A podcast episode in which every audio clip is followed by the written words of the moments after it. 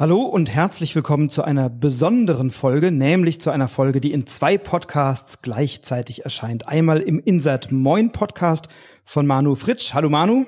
Schönen guten Morgen zusammen. Und einmal im Broadcast, das ist mein Podcast und wir haben beschlossen, wir nehmen gemeinsam auf und werden diese Folge einfach in beiden Podcasts veröffentlichen. Also der Insert Moin Podcast und der Broadcast als Co-Produktion.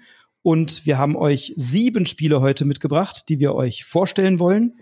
Und welche das sind, das erfahrt ihr bei mir zumindest, wenn ihr dran bleibt. Und bei Manu geht's, glaube ich, direkt los. Ja, genau. Aber wir können da auch das, wir schneiden einfach das Intro dran.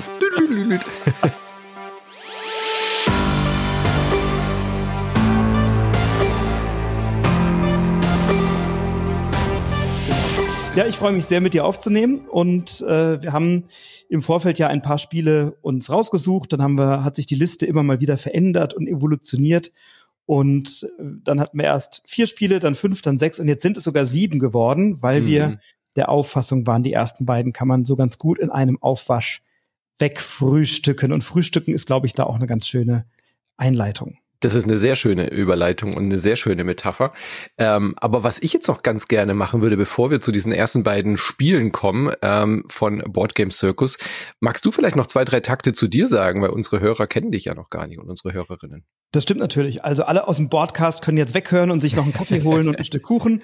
Ähm, ja, ich bin Frederik, bin 42 und habe im letzten Sommer, also im Sommer 2022, meinen eigenen Podcast gestartet, den Boardcast indem ich Spiele rezensiere, Hintergrundberichte mache, Menschen interviewe. Du warst auch schon zu Gast bei mir. Mhm. Und ich bin seit vielen Jahren, ja, viel Spieler und spiele natürlich viele Spieler aus dem Kenner- und aus dem Expertenbereich. Bin aber auch jemand, der mit dem Podcast versuchen möchte, natürlich einerseits die Kenner- und die Expertenspiele ein bisschen in den Vordergrund zu heben, aber auch immer mal wieder ältere Spiele oder auch Spiele, die eine leichtere Zugänglichkeit haben, äh, aufs Tablett zu holen, weil es gibt natürlich ganz viele Rezensionsfolgen, in denen man immer so die neuesten Spiele rezensiert. Und ich finde es doch immer schön, auch mal ein Schlaglicht zu werfen auf ältere. Das tue ich zum Beispiel jeden Sonntag im Sonntagsfrühstück. Und ansonsten erscheinen tatsächlich so ein bis zwei weitere Folgen die Woche mit Rezensionen, Interviews in Hintergründen. Und ich habe mir im Sommer gedacht, da ich sowieso mich dauernd mit Spielen beschäftige und drüber spreche, kann ich jetzt mal einen Podcast machen. Dann können die Leute wenigstens entscheiden, ob sie mir zuhören möchten oder nicht. ich weiß ja nicht, ob dieses Podcast-Medium eine Zukunft hat. Nein, nein, das ist alles Neuland. So, du wirst das auch noch sehen. Du wirst da noch deine Erfahrungen machen, Manu. Ich habe eine geile Statistik auch gesehen äh, gestern in meiner Timeline. Es gibt viereinhalb Millionen Podcasts auf äh, Spotify und 0,16 äh, Millionen davon sind nur aktiv. Krass. Der Rest ist alles eingeschlafen. Das, ich ich kenne aber auch wirklich eine Handvoll Freunde, Bekannte, die dann gesagt haben, ich mache jetzt einen Podcast, dann ist es nach der ersten Folge oder nach der zweiten schon irgendwie eingepennt. So, ne? Ja. Und ja. Naja, ja ich, das kann ich, uns nicht passieren, glaube ich. Das kann uns nicht passieren. Nee, und ich freue mich tatsächlich wahnsinnig mit dir äh, aufzunehmen, weil ich deinen Podcast einfach auch schon viele Jahre höre und der auch immer so ein bisschen ein Vorbild war. Also insofern freue ich mich doppelt und dreifach ähm, heute mit einem der Urväter der Gaming-Podcasts zu sprechen. Ja, das kann man, glaube ich, schon so sagen. Du hast die Kamera an, ich werde ganz rot. das steht dir doch. So. Ja. Ähm, genau, genau, aber lass uns über Brettspiele reden. Ja, genau. ich freue mich immer sehr, wenn äh, Leute zum Brettspiel-Thema da sind. Wir reden ja sonst auch viel über Videospiele, aber Brettspiele, wisst ihr natürlich, ist auch meine heimliche Leidenschaft. Und äh, ich weiß nicht, wie du zu Kaffee und Kuchen stehst. Wir sind ja der Frühstückspodcast und ich frühstücke tatsächlich auch ganz gerne mal äh, direkt mit Kaffee und Kuchen. Oder bist du eher so der salzige Frühstücker? Nee, überhaupt nicht. Äh, bei mir darf es schon gerne ein Rosinenbrötchen mit dick Butter und Honig sein oder eben auch alternativ gerne mal ein Stück Kuchen oder Gebäck oder ein Plunderteilchen. Da stehe ich schon sehr drauf morgens. Ja. Ja.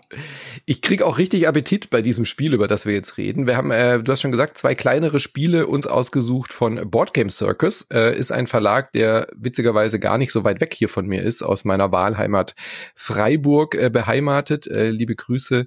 Und das heißt Fika Fika. Und das ist nicht etwa ein anzügliches Wort äh, oder ein, ein Schimpfwort, sondern das ist das schwedische äh, Wort für die Kaffeestunde. F-I-K-A. Das ist das eine Spiel und das andere heißt Gascha. Also wir sind einerseits unterwegs in, ähm, in, in Schweden und das Gascha-Spiel ist Japan. Zwei kleine Spiele, die wir jetzt gesagt haben, die packen wir so ein bisschen zusammen, weil sie einerseits aber vom gleichen Verlag sind, aber so unterschiedlich, dass sie eigentlich nicht unterschiedlicher sein könnten. Und äh, mit welchem fangen wir denn an? Jetzt haben wir schon äh, den Leuten Appetit gemacht, fangen wir doch mit dem mit der Süßspeise an, oder? Sehr gerne, mit Fika. Wir betreiben zwei Cafés, die einer Straße oder in einer Straße einander gegenüber liegen. Und wir haben tatsächlich auch so ein paar Karten. Das ist also ein Kartenspiel. Viel mehr ist nicht drin. Ein paar Karten und drei Holzmarker. Und diese beiden Cafés legen wir also in so einer Straße auch äh, aus, indem wir fünf Karten hintereinander legen, die entweder in einer Frühlings- oder in einer Wintersaison spielen. Das finde ich mhm. sehr schön, dass die Karten also vorder- und rückseitig unterschiedlich bedruckt sind. Ja, und dann haben wir in Summe, ich glaube, 18 Karten, mehr ist es nicht, mit Kaffeesorten, Teesorten und Kuchen und Gebäck, die wir nach bestimmten Regel- und Legesystemen ausspielen. Genau, ganz einfaches Zwei-Personen-Spiel. Ähm, man sucht sich immer eine Karte aus, legt sie verdeckt hin und dann wird umgedreht. Wer die höhere Karte hat, legt sie zuerst hin, was insofern entscheidend ist, weil jede Zahl eine bestimmte Funktion ausführt. Also Ziel des Spiels ist, diese fünf Kaffeeplätzchen oder die Plätze vor der Tür äh, geschickt so hinzulegen, weil jede Karte hat zwar eine Spezialfähigkeit, also dann darf ich irgendwelche Karten tauschen, ich darf dir eine Karte wegnehmen und so weiter. Ähm, aber gleichzeitig haben die Karten auch ein Wertungssystem. Also auf der vier oder ich weiß jetzt die Zahlen nicht, aber auf der äh, einen Zahlkarte steht drauf, ich möchte aufsteigende Zahlen unten haben, also eine Straße oder gleiche Farben oder zwei benachbarte Zahlen haben. Ganz einfaches Spielprinzip, aber so einfach wie das jetzt klingt, so leicht spielt sich's gar nicht. Es ist ein sehr ähm, ähm, konfrontatives Spiel, was die wunderschöne Grafik und die wunderschöne Aufmachung und diese wunderschöne zuckersüße Thematik mit dieser Kaffeepause so überhaupt nicht äh, äh erstmal vermuten lässt. Also ich war richtig geschockt, als ich dieses Spiel ausgepackt habe. Es kam hier an und ich habe gedacht, ach, das kann ich wunderbar mit meiner Frau spielen, mit der kann ich äh, Klammer auf, eher nur so die leichteren oder die, die äh, zugänglichen, die sehr netten, die kooperativen Spiele spielen und nicht die, äh, die kompetitiven Spiele. Und dann habe ich das ausgepackt, habe gesagt, komm hier, guck mal, wie schön das aussieht, habe die Anleitung aufgeblättert, habe angefangen zu lesen, habe mir diese Karten angeschaut und dann habe ich sie angeschaut und habe gesagt, nein, das spiele ich dann doch eher mit meiner Strategiegruppe, mit den Leuten, die sich gerne mit mir prügeln. ja, das, also das klingt wirklich so gefällig und das Spiel ist ja auch erstmal wunderschön gestaltet. Ne? Das Spiel ja. ist von Peter Van Gompel und die Illustration von Beth Sobel, die man ja auch kennt. Von Flügelschlag, genau. Genau, von Flügelschlag. Also es hat eine wunderbare Heimeligkeit und mhm. man guckt sich, also ich zumindest guck mir diese Man Karten. will sofort nach Schweden reisen. Genau, ne? Ja. Guck mir das gerne an und da sind so diese ganzen Dinge drauf. Und mir ging es auch so, als ich das Spiel zum ersten Mal auf den Tisch bringen wollte, war das so, meine Frau und ich, wir waren im Urlaub in Hamburg und ähm, ich hatte das Spiel dann, als ich aus dem Urlaub kam, ähm, im Büro abgeholt. Da wurde das Paket während meines Urlaubs abgegeben. Und dann habe ich gedacht, ah ja, cool, dann spielen wir das jetzt und bin dann extra noch zur Bäckerei an der Ecke gelaufen und habe noch tatsächlich Kuchen geholt und habe gesagt, machen wir es gemütlich. Das ist schnell gelernt, gib mir zehn Minuten, ich lese mir schnell die Anleitung durch. Also man hat mhm. das ganz schnell kapiert, was da zu tun ist und habe dann auch für meinen Insta-Account, den es dann auch gibt, äh, ein paar Fotos gemacht mit Kuchen und habe das da so arrangiert. Und dann ist uns tatsächlich das Kuchenessen beim Spielen ein bisschen vergangen. Mhm. Nicht, weil das Spiel so schlecht ist, sondern weil wir wirklich echt ins Grübeln kamen. Was ist jetzt das Beste, was wir machen müssen? Weil du hast Karten, die sich sich dann auf entweder das eigene Café beziehen, du hast Karten, die sich auf das äh, gegnerische Café beziehen, du kannst Karten aus einer offenen Auslage nehmen und anlegen und das hat wiederum Auswirkungen, wenn du ja. die Karte anlegst auf das Gegenüber. Du hast verdeckte Karten, den sogenannten Kaffeeklatsch, der dann einzelne Felder nochmal in der Wertung mit zwei oder drei multipliziert. Also da sind wahnsinnig viele Interdependenzen und, und ja, Abhängigkeiten voneinander, die das Spiel nicht leicht machen und nee. tatsächlich in einen ordentlichen Kennerbereich schieben. Ja, absolut. Und vor allem auch in einen ähm, strategisch konfrontativen Bereich. Ja. Also man muss schon auch zwei, drei Züge vorausplanen. Ähm, wenn man es richtig gut spielen will, dann muss man auch gucken, was liegt denn in der offenen Auslage ah, okay, ich habe sechs Karten, mein Gegenüber hat sechs Karten. Das heißt, man kann so ein bisschen antizipieren, vielleicht hat er diese Zahl gar nicht mehr. Ähm, dann kann man auch mit den zwei verdeckten Karten noch tauschen, um da noch eine Information zu kriegen. Und dadurch, dass man ja nur fünf Plätze hat, muss man schon auch so überlegen, so wie kriege ich das jetzt hin, dass ich mit dem letzten Zug vielleicht genau die Karte einsetze, die die Wertung meines Gegenübers kaputt macht. Ja, also man muss nicht nur auf seine eigenen Wertungen gucken, sondern wirklich auch darauf achten, dadurch, dass es ein Duell ist, ein knallhartes Duell, ähm, dir deine Basis so gut wie möglich kaputt zu machen. Also ich habe es gestern mit meinem Sohn nochmal gespielt und habe ihm dann im letzten Zug seine Dreierfarbkette zerstört und damit hatte er gar keine Punkte mehr. Ja, dann hatte ich aber auch einen Freund weniger. da wollte er dann auch nicht mehr mit mir spielen. Da gab es dann einen großen Umzug in Freiburg. Was halt so spannend ist, du hast ja, du, musst am Anfang auch festlegen, welche Farbe sticht. Also die Karten mhm. sind von eins bis sechs durchnummeriert und die gibt's in drei Farben, in Braun, in Grün und in Rosa. Und das heißt, du kannst ja am Anfang auch festlegen, ähm, immer der Spieler oder die Spielerin, der oder die verloren hat, in der Vorrunde legt fest, welche Farbe sticht. Und dann nimmt man natürlich eine, die man möglicherweise selber auf der Hand hat oder sich günstig aus der Auslage holen kann. Und wenn ich sage, wer die vorherige Runde verloren hat, das, ähm, da merkt man schon, wir spielen ein Best of Three. Also ja. wer zuerst zwei Spiele gewinnt, der hat dieses Spiel gewonnen. Und in der Tat, jede Karte triggert einen anderen Effekt, hat eine andere Wertung, hat eine andere Zahl und eine Farbe, bei der wir dann darauf achten müssen, wann spiele ich denn was und was trigger ich damit alles. Und das macht doch dieses Spiel zu einem sehr komplexen Spiel, das weit entfernt ist von der Gemütlichkeit, die es suggeriert. Ja. ja. Und das finde ich auch ein bisschen problematisch an diesem mhm. Spiel, weil ich kann mir gut vorstellen, wenn Leute in den Spielegeschäft gehen und sich so ein bisschen umschauen und halt so ein nach dem Cover einfach gucken, was gefällt ihnen. Ah, das ist so ein Mitbringspiel, ich treffe mich mit so einem Kaffee und Kuchen, das, das schenke ich meiner besten Freundin oder so. Das ist äh, ja das schmückt sich mit falschen Federn, würde ich fast schon sagen. Mhm. Äh, kennst du Land Air and Sea, mhm. das Spiel? Ja, wenn das diese Thematik hätte, dann wäre das auch total passend. Also das könnte jetzt auch ein Zweiter Weltkriegskonflikt äh, äh, Simulator sein mit einer anderen Grafik, würde das genau das gleiche Spielprinzip, äh, würde mit Fika funktionieren. Ja, wenn da jetzt eine Kriegsthematik wäre, die gegnerischen Basen zu zerstören. Ich finde es interessant, es ist ein unverbrauchtes Thema, aber ich finde, die Spielmechanik passt überhaupt nicht zu dieser Thematik. Also die, die Mechanik ist doch so, als würde ich ähm, dir in dein, in dein Kuchen Salz streuen. Ja, mhm. also wenn es jetzt ironisch aufgegriffen werden würde, wir sind irgendwie schwedische Kuchenbäcker und es ist irgendwie ein Wettbewerb und ich versuche dir dein, dein, dein, äh, dein ja, also den Wettbewerb zu versalzen und äh, mische dir noch irgendwie Cyanid in, in deinen Kuchenteig, dann würde ich das irgendwie kaufen, dieses Spiel. Aber so, wie es jetzt daherkommt, finde ich, ist das einfach eine Mogelpackung. Und das ist so schade, ne? weil das ja. Spiel ist wirklich, ist wirklich ein gutes, aber ich gebe dir vollkommen recht, man, man erwartet das nicht dabei und wenn ich ein Spiel über Kaffee und Kuchen kaufe, dann erwarte ich nicht so ein taktisches, ja. konfrontatives Spiel. Ne? Das hat ja eine ähnliche, ich sag mal, ich habe, ich, ich würde es mal ein bisschen mit Rift Force vielleicht äh, mhm vergleichen oder in so eine Welt legen, wo ich auch Karten ausspiele und da sind es einfach Elemente, die gegeneinander kämpfen, wo ich sofort weiß, aha, da kämpft irgendwie gut gegen Böse oder Erde gegen Feuer oder Nacht gegen Tag oder was auch immer. Ähm, und da erwarte ich so eine Konfrontation. Und bei dem Spiel erwarte ich sie halt eben überhaupt nicht. Und das ist auch der Grund, warum meine Frau zum Beispiel auch sagt, nö, das brauchst du eigentlich bei mir nicht mehr auf den Tisch packen. Ja, so, ne? Ich und weiß auch nicht, bei wem ich. Und bei den Leuten, die gerne konfrontativ spielen, die sagen, komm mir mit dem Thema nicht an. Was interessiert ja. mich denn Kuchengebacke? äh, es gibt auch das PC-Spiel äh, Pizza Tycoon. Mhm. Da hat man dann äh, Schlägertruppen den anderen Pizzaläden reingeschickt. Das hat halt mit dieser Mafia-Klischee-Thematik mhm. gespielt. Mhm. Sowas hätte ich mir hier vorstellen können, mhm. ja? dass man damit irgendwie hantiert, dass man damit irgendwie arbeitet äh, und dies, auf, auf dieses ironische ähm, Element irgendwie runterbricht. Aber so wie es jetzt daherkommt, kann ich meiner Meinung nach, ich weiß nicht, wem ich dieses Spiel empfehlen soll. Und rein mechanisch finde ich es jetzt auch nicht so herausragend, um zu sagen, ich kann über dieses äh, fehl, unpassende Thema hinwegsehen. Und dazu ist es auch zu schnell vorbei. Also ich habe es ja. wirklich gerne gespielt, ne? aber so eine Partie, die dauert ja auch nur so ein paar Minuten und dann mhm. musst du halt gleich die zweite spielen und gegebenenfalls die dritte. Ähm, und in der Zeit packe ich halt lieber ein Rift Force aus. Da ist ja jetzt auch unlängst. Oder, oder ein Airland in Sea. Oder Airland in Sea oder sowas. Also Spiele mit einer ähnlichen Thematik oder einer ähnlichen Mechanik, die vielleicht dann auch ein bisschen mehr Tiefe haben oder ein bisschen länger dauern. Das hat schon eine taktische Tiefe, das Spiel. Das ist wahnsinnig interaktiv.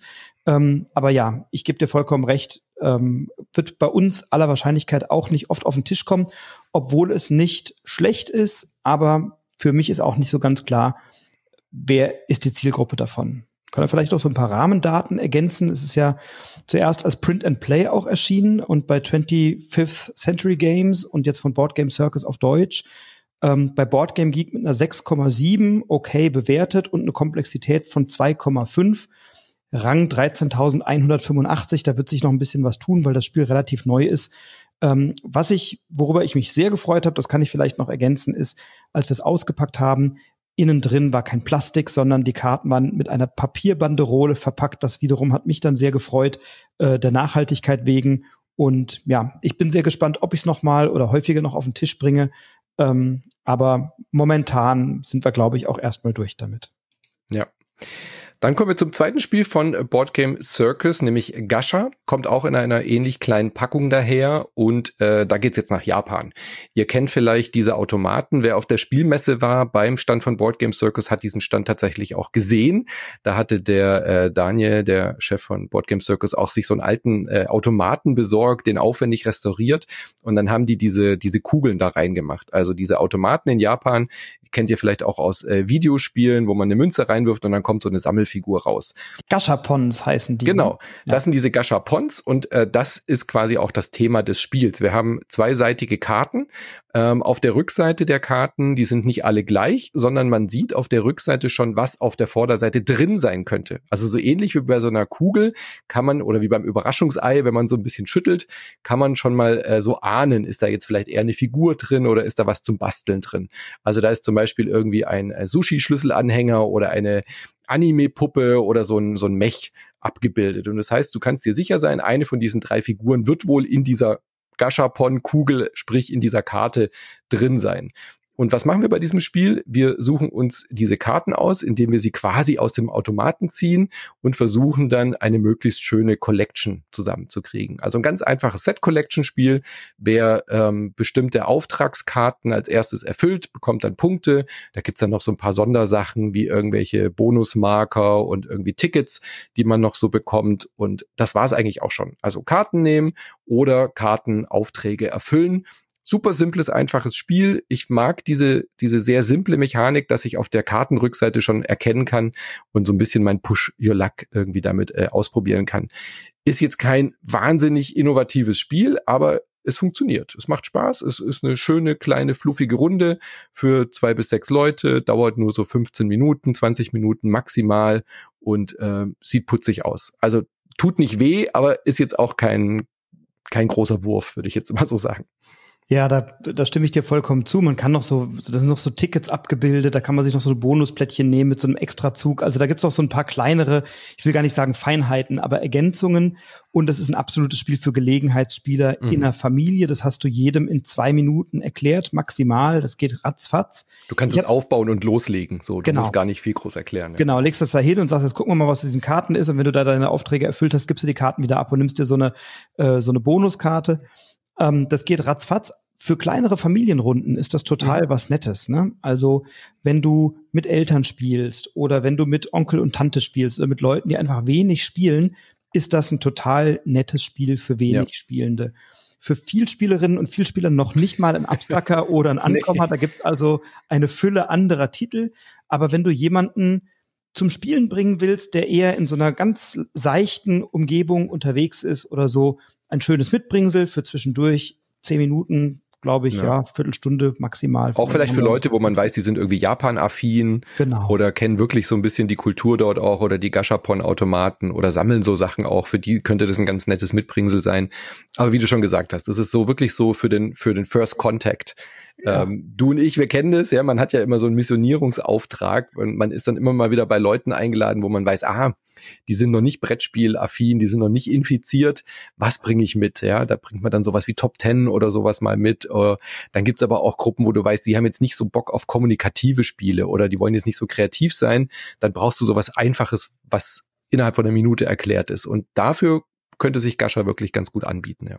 Ja, und wenn du Leuten so Mechaniken beibringen willst, so mhm. Set Collection oder so, ne? ich habe manchmal Leute, mit denen will ich Spiele spielen und dann merke ich, na, das ist vielleicht noch zu viel für die und dann mache ich beim ersten Mal so ein Trainingslager und sage so, heute üben wir mal Set Collection, das ist dann so mein Masterplan und beim nächsten Mal gehe ich hin und sage so, Set Collection kennst du ja schon, dann spielen wir heute was anderes mit dem gleichen Prinzip, so, ne? Ja. Heute so ranführen, aber ja, da, dafür ist das ganz gut geeignet von Jason Levine äh, Christine Alcouf und Miguel, Miguel Coimbra haben die Grafik gemacht, die sehr quietschig ist, die sehr mhm. ist, die äh, sehr bunt und ein bisschen drüber ist, aber auch eben dadurch zu dieser Thematik ganz gut passt.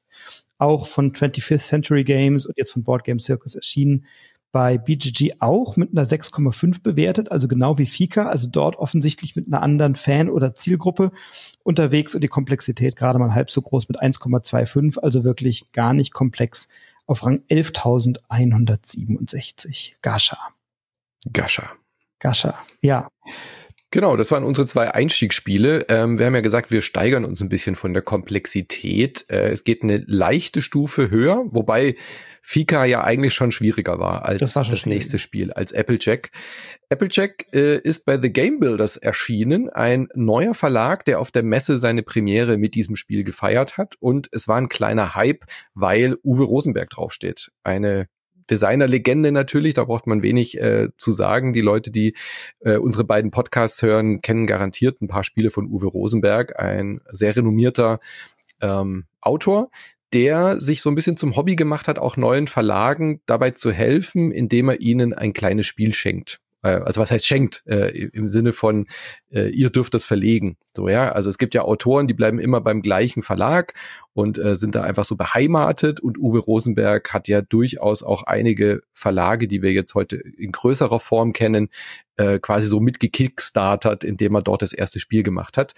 Und ähm, der Verlag selber ist auch von einem ähm, renommierten Autor, nämlich vom Ode, mitgegründet worden und Uwe Rosenberg hat jetzt hier Applecheck sozusagen The Game Builders überlassen. Und dann hat man sofort gemerkt, die Leute rennen alle rüber zum, zum Stand von The Game Builders und wollten das neue Uwe Rosenberg haben.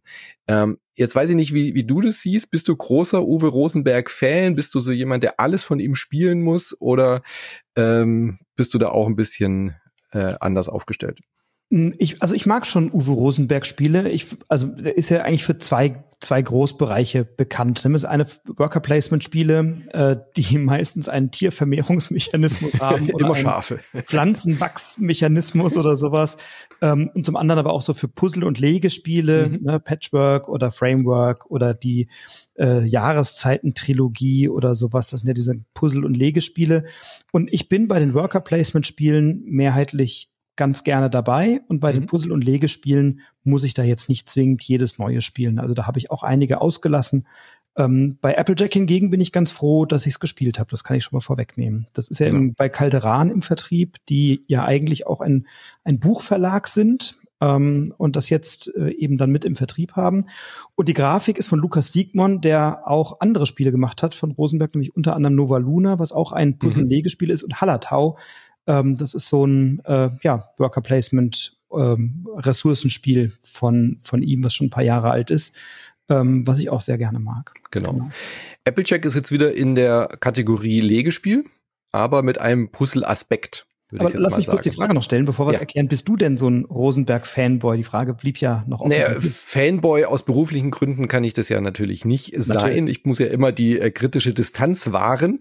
Ähm, ich bin aber auf jeden Fall großer Freund von Agricola. Ich mag die großen, komplexen Spiele von ihm sehr gerne. Ähm, und es gibt viele von den Puzzle-Games, die ich auch total mag. Also Nova Luna finde ich zum Beispiel richtig, richtig gut. Ähm, und auch so ähm, ähm, äh, Patchwork ist allein dieser Mechanismus, also der, mhm. der ist ja bei Nova Luna auch wieder weiterentwickelt worden.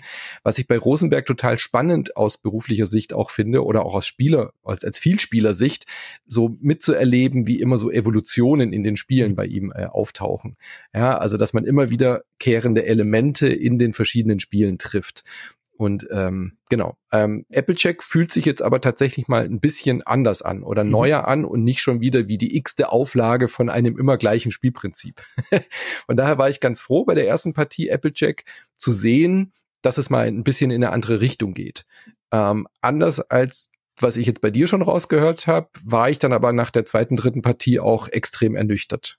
Mhm. Da bin ich jetzt gespannt, wie du das äh, empfunden hast. Ja, wir, wir können ja mal so in zwei Sätzen sagen, worum es genau. eigentlich geht, bevor, bevor wir dann eine, eine Wertung abgeben. Also wir haben äh, vor uns liegen eine Streuobstwiese, ähm, auf der wir 19 sind es, glaube ich, Felder haben, auf denen wir so Hexfelder, also so Sechseckplättchen äh, anlegen können. Und dann haben wir einen Ernteplan, der je nach Anzahl Spielender ist. Also wir haben für ein bis vier Spielende dieses Spiel ausgelegt. Und je nachdem, ob du alleine zu zweit, zu dritt oder zu viert spielst, ist eben dieser Ernteplan etwas kleiner oder etwas umfangreicher. Auf dem läuft ein kleiner Würfel umher, spiralförmig so von außen nach innen. Und der Würfel ist der sogenannte Applejack, mhm. also ähm, ja derjenige, der die Äpfel dann dort einsammelt und erntet. Und der Plan ist so aufgebaut, dass er so Mulden hat und in diesen Mulden liegen dann eben diese Sechseck-Hexfelder oder Hexplättchen aus und auf diesen Feldern sind unterschiedliche Äpfel abgedruckt, also unterschiedliche Farben und Sorten und jeweils auch eine unterschiedliche Anzahl. Zum Teil sind dort auch Blüten aufgedruckt und außerdem unten an einigen Kanten kleine Bienenstöcke, auf denen dann ein Wert, ich glaube, zwischen zwei und zehn steht. Und die Siegpunkte und die Währung in diesem Spiel ist Honig. Und insofern kann ich mir, wenn ich dann, wenn dann mein Applejack da über diesen Ernteplan läuft, jeweils an der Mulde, an der er anhält, kann ich mir die an meinen Applejack angrenzenden Mulden aussuchen und kann mir dann eben so ein Hexplättchen kaufen. Ähm, und das zahle ich eben in Honig, nämlich in dem, in der Anzahl, die in diesem Bienenstock abgedruckt ist. Und dann kann ich die auf meiner Streuobstwiese beliebig anlegen und immer wenn ich so an die Kanten zwei Bienenstöcke anlege, bekomme ich den niedrigeren Wert in Honig wieder ausbezahlt. Und dann gibt's im Laufe des Spiels unterschiedliche Wertungen. Also ich muss immer so Gebiete legen von Äpfeln einer Sorte und da gibt's eben braune Äpfel und rosa Äpfel und grüne Äpfel und gescheckte Äpfel und keine Ahnung was. Und dann gibt's immer, wenn dieser Applejack dann bestimmte Felder überschreitet, dann kann man an eben eine bestimmte Wertung vornehmen und muss dann ähm, schauen, wie viele Äpfel habe ich denn, die werden gezählt, dann wird die Würfelanzahl abgezogen, denn wir spielen es über drei Runden, der erhöht sich also von Runde zu Runde der Wert von eins auf zwei auf drei. Und dann muss ich eben die Äpfel in diesem Gebiet zählen, die Würfelaugen abziehen und dann bekomme ich das ausbezahlt. Dann gibt es unterschiedlich äh, im Spiel noch Blütenwertungen, wo dann die Blüten auf den, auf den Plättchen noch gewertet werden. Und am Ende gibt es noch eine Schlusswertung, die dann zum einerseits, einerseits die Diversität wertet, also wie viele unterschiedliche Äpfel habe ich denn, die in die Wertung kommen und wie viele davon und dann werden die Blüten auch nochmal gewertet und so und dadurch habe ich am Ende des Tages ein Ergebnis. Also ich glaube, so kann man es recht kurz zusammenfassen. Genau. Und wie du schon gesagt hast, der Clou ist halt zu gucken, welche, wie viel gebe ich aus für meine Apfelkarten. Also die mit vielen Äpfeln sind halt meistens ein bisschen teurer als da, wo weniger drauf sind. Wie puzzle ich sie an, dass ich möglichst große Gebiete mit einer Farbe habe, gleichzeitig aber natürlich auch die Problematik oder die Herausforderung, dass die Bienenkörbe gut zusammenliegen. Denn natürlich will ich einen Bienenkorb, wo eine 8 draufsteht, nicht mit einem Bienenkorb mit der Nummer 2 zusammenlegen, weil dann kriege ich nur zwei rausbezahlt, habe für dieses Achterplättchen ja aber acht Honig bezahlt. Ähm, das ist schon eine ganz interessante Aufgabe. Äh, ich finde, also was mich wahnsinnig nervt bei diesem Spiel, ist das Honighandling, nenne ich jetzt mal. Ja. Das ist so katastrophal. Also man, man kauft dann immer für acht und dann so, ja, okay, aber ich kriege ja gleich wieder acht zurück. So, ja, das sind ja dann immer die, weil ich dann halt gleich wieder an acht anlege. Ähm, dann kommen aber die Ernten, dann muss ich ständig diese Honigdinger hin und her und dann kommt jedes Mal in jeder Runde die Frage, warum, warum ernten wir Honig, wenn wir gerade Äpfel ernten? Ja, darauf gibt's leider keine Antwort. Ja, das ist halt einfach so, weil wir nicht zwei Währungen in diesem Spiel haben wollen. Ja, warum denn überhaupt Honig? Ja, wir brauchen ja die Bienen, um die Äpfel zu befruchten wahrscheinlich, oder? Ja, keine Ahnung. Wahrscheinlich ist es deswegen so. Ja, okay, wir braucht ja irgendeine Währung. Hm, okay, dann geht's wieder weiter.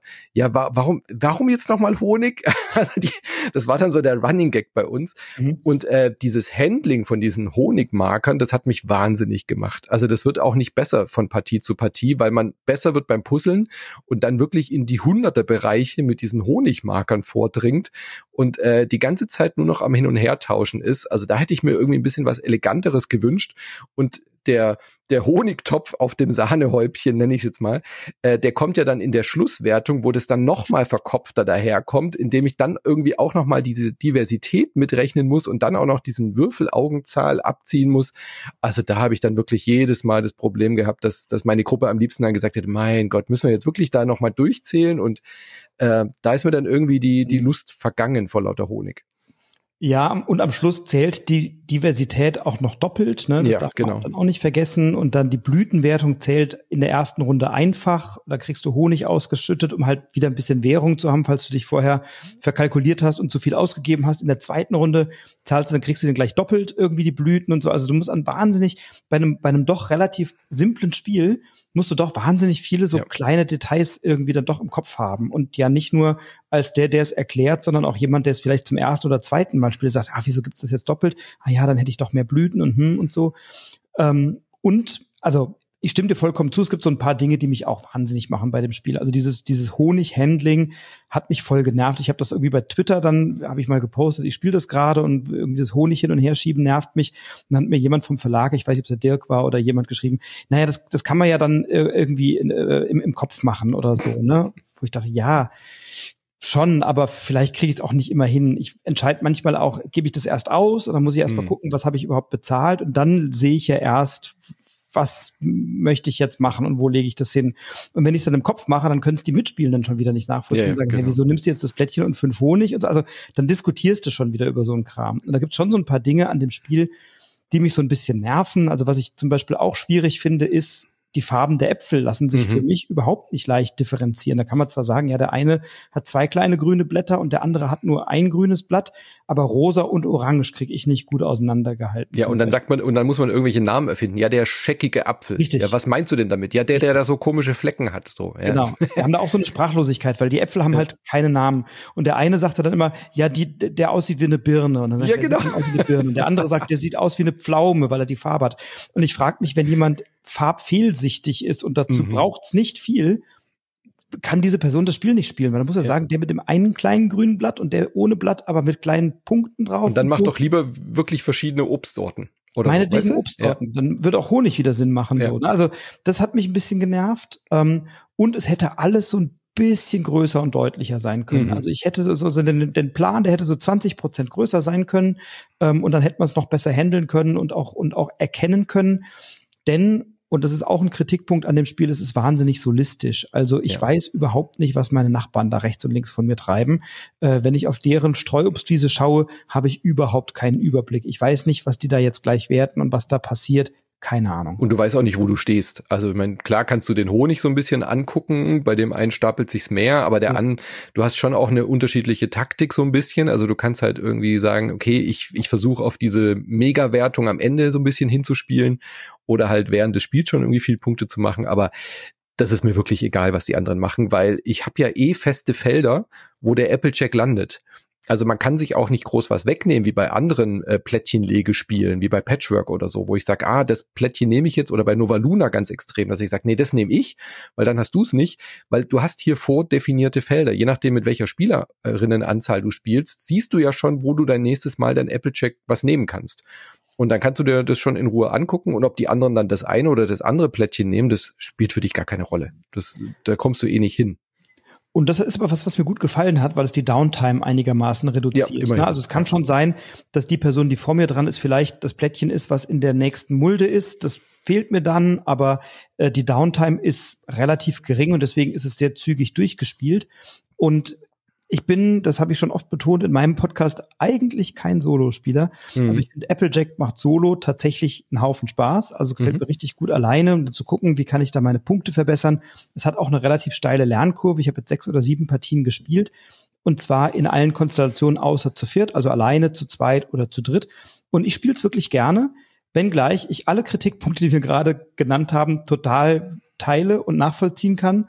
Und ich bei einer Dreierpartie nicht weiß, was da am Ende passiert. Und dann denke ich die ganze Zeit, ah, ich habe hier aber so viel mehr Honig als alle anderen. Und dann hat aber der andere eine größere Diversität oder die dritte im Bunde hat dann äh, möglicherweise noch mit dem letzten Plättchen, was sie anlegt, legt sie das so günstig an, dass sie da nochmal viel Honig bekommt. Da fehlt mir der Überblick und das macht es dann so ein bisschen, ich will nicht sagen zu einem Glücksspiel, aber es ist so ein bisschen so ein Jack in the Box. Ja, wir gucken halt am Ende mal, was rauskommt und irgendjemand ja. hat dann gewonnen. Ja. So ich glaube, das wird gut funktionieren als, ich kann mir das gut vorstellen als Solo-App. Mhm. So als äh, App auf dem Smartphone, wo dann dieser Honig-Punkte-Kalkulator äh, irgendwie automatisch läuft, ich mir nicht Gedanken machen muss, ähm, mit dem mit dem Management und die Schlusswertung einfach automatisch berechnet wird. Dann ist es, glaube ich, echt ein gutes Ding. Und so aber als als als Gesellschaftsbrettspiel für mehrere Leute finde ich es nicht geschliffen genug. Also da mhm. finde ich, fehlt noch so ein bisschen die Eleganz. Mhm. Äh, es ist ein schöner erster Wurf für den Verlag. Es ist kein schlechtes Spiel. Es macht durchaus Laune. So als Zweierspiel, finde ich, kann man das durchaus empfehlen. Wenn man so ein bisschen gerne puzzelt und vor sich hin bastelt, ist es schon eine ganz nette Beschäftigung. Aber es ist jetzt, ich finde diese, diese, diese, diese, diese Art von Puzzle, die nutzt sich auch schnell wieder ab. Also man hat dann irgendwann so auch diesen Dreh raus und dann ist es schon halt auch ein bisschen, äh, jeder macht so vor sich hin. Und aus allem, was es bei diesem Spiel gibt, da gibt es dann halt auch Alternativen, die halt gut ja. sind oder vielleicht auch besser sind. Ne? Wenn ich Plättchen legen will und das solistisch machen möchte oder in einer kleinen Runde, dann spiele ich ein schönes Dorfromantik, was mhm. dann vielleicht noch die bessere Wahl ist. Oder wenn ich ein, wenn ich ein äh, Zweier-Legespiel spielen möchte, dann wähle ich wahrscheinlich doch eher Patchwork oder Framework oder sowas. Also es gibt für alle diese Kategorien dann doch noch mal stärkere Varianten ähm, in allen Ebenen. Und trotzdem, es hat eine B-Seite, da habe ich dann weniger Bienenkörbe, das macht es dann ein bisschen schwieriger und ich habe dann noch mal so kleine Plättchen, die ich auf dem Tableau platzieren kann. Also es bietet schon noch so ein paar Varianten und ich bin noch nicht satt. Ich habe da schon noch Lust drauf. Ähm, es wird aber vermutlich auch kein All-Time-Dauerbrenner bei mir. Ja. Nee, aber auf jeden Fall kein, nicht das ähm, schlechteste Rosenberg-Spiel. Da gab es auch schon schlechtere nein, nein. Entwürfe. Genau. Tulpenfieber zum Beispiel. Bitte? Tulpenfieber zum Beispiel war. Ja, gut, äh, Tulpenfieber, das äh, wir spielen Knippel mit Farben.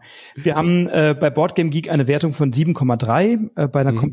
Komplexität von 2,0 und Rang 5426. Ähm, und wenn du eine halbe Stunde ein schönes Legespiel spielen willst für ein bis vier Personen, dann ist Applejack durchaus mal einen Blick wert.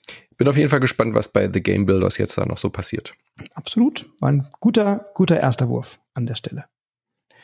Schön. Schön. Ja, dann, dann kommen wir zu einem weiteren Duellspiel. Wir hatten oh. ja schon mit äh, Fika ein Duell, Duellspiel und diesmal steht Duell auch noch im Namen.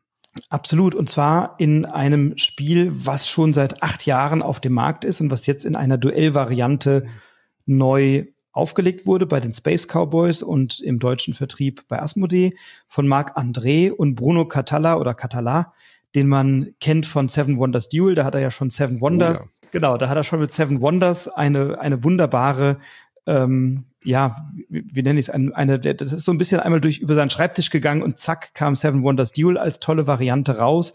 Und hier scheint es auch so zu sein, dass Marc André gesagt hat, ich möchte gerne auch aus meinem Splendor, denn um das handelt es sich, eine Duellvariante, nämlich Splendor Duel. Und dieses Spiel ist auch ein klassisches Zwei-Personen-Spiel, dauert etwa eine halbe Stunde und hat im Wesentlichen viele der Elemente, die wir von Splendor kennen. Also wir haben bei Splendor ja die Möglichkeit, uns Edelsteine zu nehmen, mit denen wir uns dann Juwelenkarten kaufen, die so einen kleinen, so eine kleine Engine aufbauen und diese Juwelenkarten können wir dann in der klassischen Variante nutzen, um so Höflinge oder wie auch immer die heißen, in unser oder Adlige äh, in, in, unser, in unser Schloss zu locken und dann gibt es dafür Punkte. Und bei Splendor Duel ist die Mechanik vergleichbar, aber eben doch an einigen Stellen sehr, sehr anders. Ja, und die Erwartungshaltung war wirklich hoch, denn Seven Wonders Duel ist für mich ein Paradebeispiel, wie man ein, ein, ein bereits gutes Spiel zu einem fantastischen Spiel machen kann, indem man einfach sagt, wir nehmen, was gut ist und machen aber ein komplett neues Spiel draus, aber als Duellvariante. Und ich finde Seven Wonders Duell ist so, so gut und äh, so eigenständig, dass es halt wirklich einfach auch nicht irgendwie nur ein Zwei-Spieler-Modus ist, sondern wirklich ein eigenständiges Spiel ist. Und deswegen war meine Erwartungshaltung jetzt auch bei Splendor Duell, dass ich hoffte oder dass ich die Erwartungshaltung hatte, Splendor fand ich gut, aber auch ja, nicht irgendwie kompetitiv genug und vielleicht wird ja Splendor Duell jetzt auch so ein richtig schöner äh, ähm, äh, konfrontativer Fight, wie es Seven Wonders Duell ist. Und das muss man sagen, es ist auf jeden Fall deutlich konfrontativer geworden als äh, Splendor, aber es ist nicht ganz so bockelhart wie Seven Wonders Duell geworden. Es genau. ist ein bisschen äh, gefälliger oder ein bisschen äh, geselliger dadurch auch geworden. Klar, es ist ein Duellcharakter. Es wird natürlich nur einen geben, der dieses Spiel als Sieger verlässt, aber es ist nicht ganz so fies wie bei Seven Wonders Duell der Fall. Ja, und dazu trägt, glaube ich, auch die Gestaltung bei. Ne? Es ist ja. sehr schön. Man hat so 25 sind es, glaube ich, Plastikchips, die schön gestaltet sind. Auf diesen Plastikchips sind so kleine Edelsteine eben abgebildet und äh, die liegen in einem auf auf so einem kleinen Spielbrett aus und werden dann auch in einer bestimmten Legereihenfolge immer wieder mal im Spiel erneuert. Denn ich kann mir, wenn ich dran bin, eine von drei Aktionen wählen. Eine davon ist eben, ich kann mir von diesem Spielbrett drei in einer Reihe horizontal, vertikal oder diagonal liegenden Edelsteine nehmen, sobald, so, solange es sich nicht um Gold handelt zumindest. Und die kann ich dann sammeln bis zu einer Maximalzahl von zehn und kann mir davon eine der ausliegenden Juwelenkarten nehmen, die mir entweder einen Beitrag leisten für eine von drei Siegbedingungen oder aber die meine, die eine der Farben, die ich auf den Edelstein oder auf den Juwelen abgebildet habe, eben verstärkt. Das heißt, ich kann mir zum Beispiel eine blaue Edelsteinkarte kaufen und muss dann beim Kauf einer weiteren Karte einen blauen Edelstein weniger ausgeben, weil ich eben diese Juwelenkarte vor mir habe und das ist eben dieses Engine Building. Ich baue mir ein, eine immer stärkere Sammlung an Edelsteinen auf mhm. und kann dann auf die im Laufe des Spiels zurückgreifen und kann dann, wenn ich eine gewisse Sammlung aufgebaut habe, eben auch höherwertigere oder teure Karten mehr kaufen. Genau, das ist auch das, was wirklich sofort auch, ähm, da fühlt man sich sofort wieder zu Hause. Genau. Wenn man Splendor schon mal gespielt hat, dann kennt man diese Mechanik und diese Engine-Building-Mechanik, äh, die ja auch wirklich weiterhin sehr gut funktioniert ähm, und immer wieder dieses, diesen spannenden Moment hat, äh, wie lange kaufe ich die, die billigen kleinen Karten, um mir irgendwie viel, möglichst viel äh, Farben aufzubauen oder versuche ich gleich irgendwie viel zu sammeln, um auf die stärkeren, höheren Karten zu gehen und so weiter. Das bleibt hier auch der große Reiz, ähm, ist eben dadurch noch kompetitiver, weil man eben halt zu zweit dieses Wettrennen hat und auf diese drei Siegbedingungen hinzielt. Was ich aber wirklich überraschend clever finde, ist dieses Schachbrett, nenne ich es jetzt mal da in der Mitte, wo diese ähm, Diamanten liegen und äh, diese Juwelen, weil die Art, die zu nehmen, das ist wirklich neu. Also das äh, fühlt sich wirklich gut an, weil ich da auch immer wieder überlegen muss, bin ich jetzt derjenige, der das Board wieder frisch auffüllt? Dadurch bekomme ich einen kleinen Bonus und kann damit eben so mit so einer Schriftrolle irgendwie nochmal was tun. Oder ähm, nehme ich, verzichte ich und äh, nehme irgendwie äh, das Gold, um mir wieder eine Karte zu reservieren. Das sind alles Elemente, die man schon aus dem großen Spiel auch kennt, aber dadurch, dass man eben auf diesem Brett dann auch überlegen kann, ja, hm, ich nehme jetzt in dieser Reihe, weil dann hast du nicht mehr die Möglichkeit, drei am Stück zu nehmen. Ja, also das finde ich ist noch ein ganz, ganz cleveres Element, was da hinzugekommen ist. Ansonsten fühlt sich das schon sehr vertraut an und trotzdem neuartig.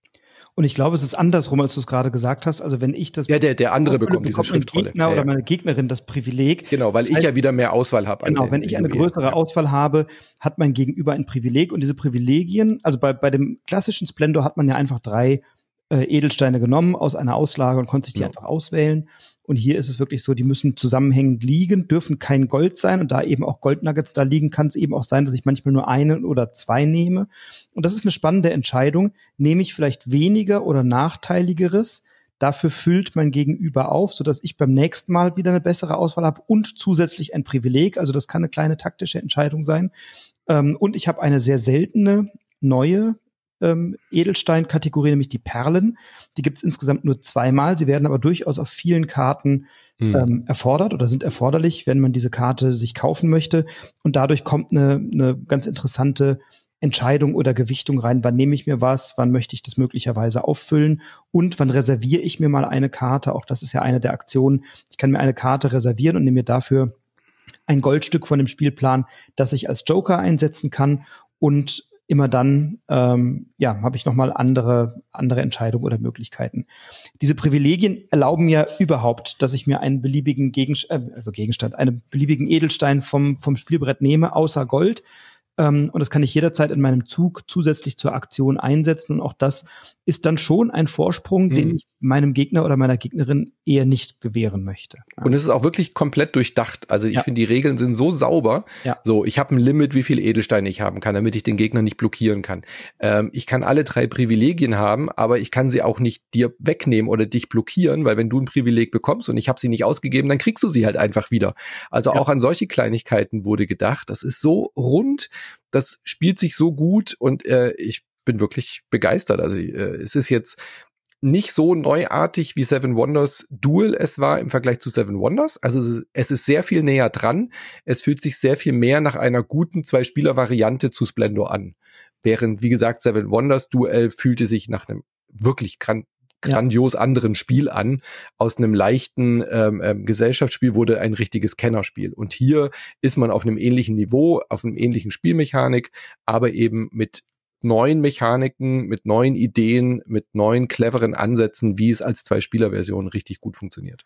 Und die auch schön verschränkt sind, weil anders als beim klassischen Splendor, wo ich ja einfach nur auf Siegpunkte gespielt habe, äh, ja. spiele ich ja hier entweder auf eine Gesamtzahl von 20 Siegpunkten, das ist eine Siegbedingung, wenn ich 20 Siegpunkte habe, habe ich gewonnen. Eine zweite Möglichkeit ist, ich kann innerhalb einer Farbe, rot, grün, blau, schwarz, weiß, eine Zahl von zehn Siegpunkten erreicht haben. Auch das mhm. ist eine gute Möglichkeit. Und das dritte ist, auf einigen Karten sind so Kronen abgebildet. Und wenn ich zehn Kronen gesammelt habe, dann habe ich auch gewonnen. Und wenn ich drei Kronen gesammelt habe oder dann sechs Kronen, dann habe ich noch so Karten, die mir auch einen Vorteil bringen, indem ich zum Beispiel nochmal ziehen darf oder indem ich nochmal so Adlige dann ja. oder so genau sind so Adlige, die jetzt eine andere Funktion haben. Und das macht Splendor für mich oder Splendor Duel nochmal ein bisschen abwechslungsreicher, weil ich gleichzeitig jetzt auch im Blick haben muss, was macht denn mein Gegenüber da mhm. und was ist denn jetzt die Siegbedingung, auf die er oder sie spielt?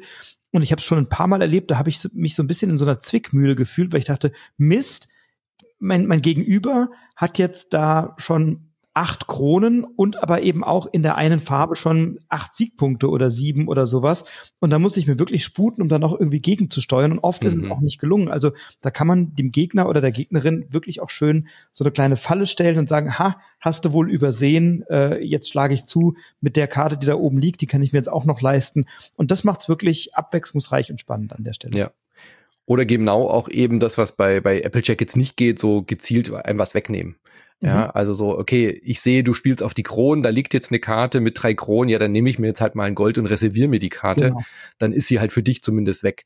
Ja. So ein kleiner Glücksfaktor kommt dann trotzdem hinzu. Ich habe diese Karte reserviert und was decke ich auf? Natürlich nochmal eine Karte mit Kronen. Sowas kann natürlich passieren, aber das gehört zu so einem Spiel ja auch dazu.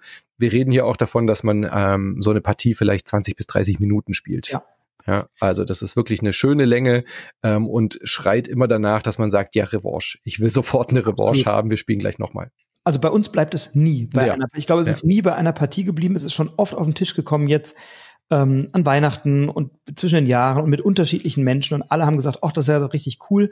Und auch jene, die Splendor kannten, was man ja auch ganz prima zu zweit spielen kann, sagen, nee, das ist schon noch mal ein frischerer mhm. Touch und das macht es noch mal unkompliziert. Ja. Die Schachtel ist sehr klein, Splendor ist ja so eine riesen Schachtel.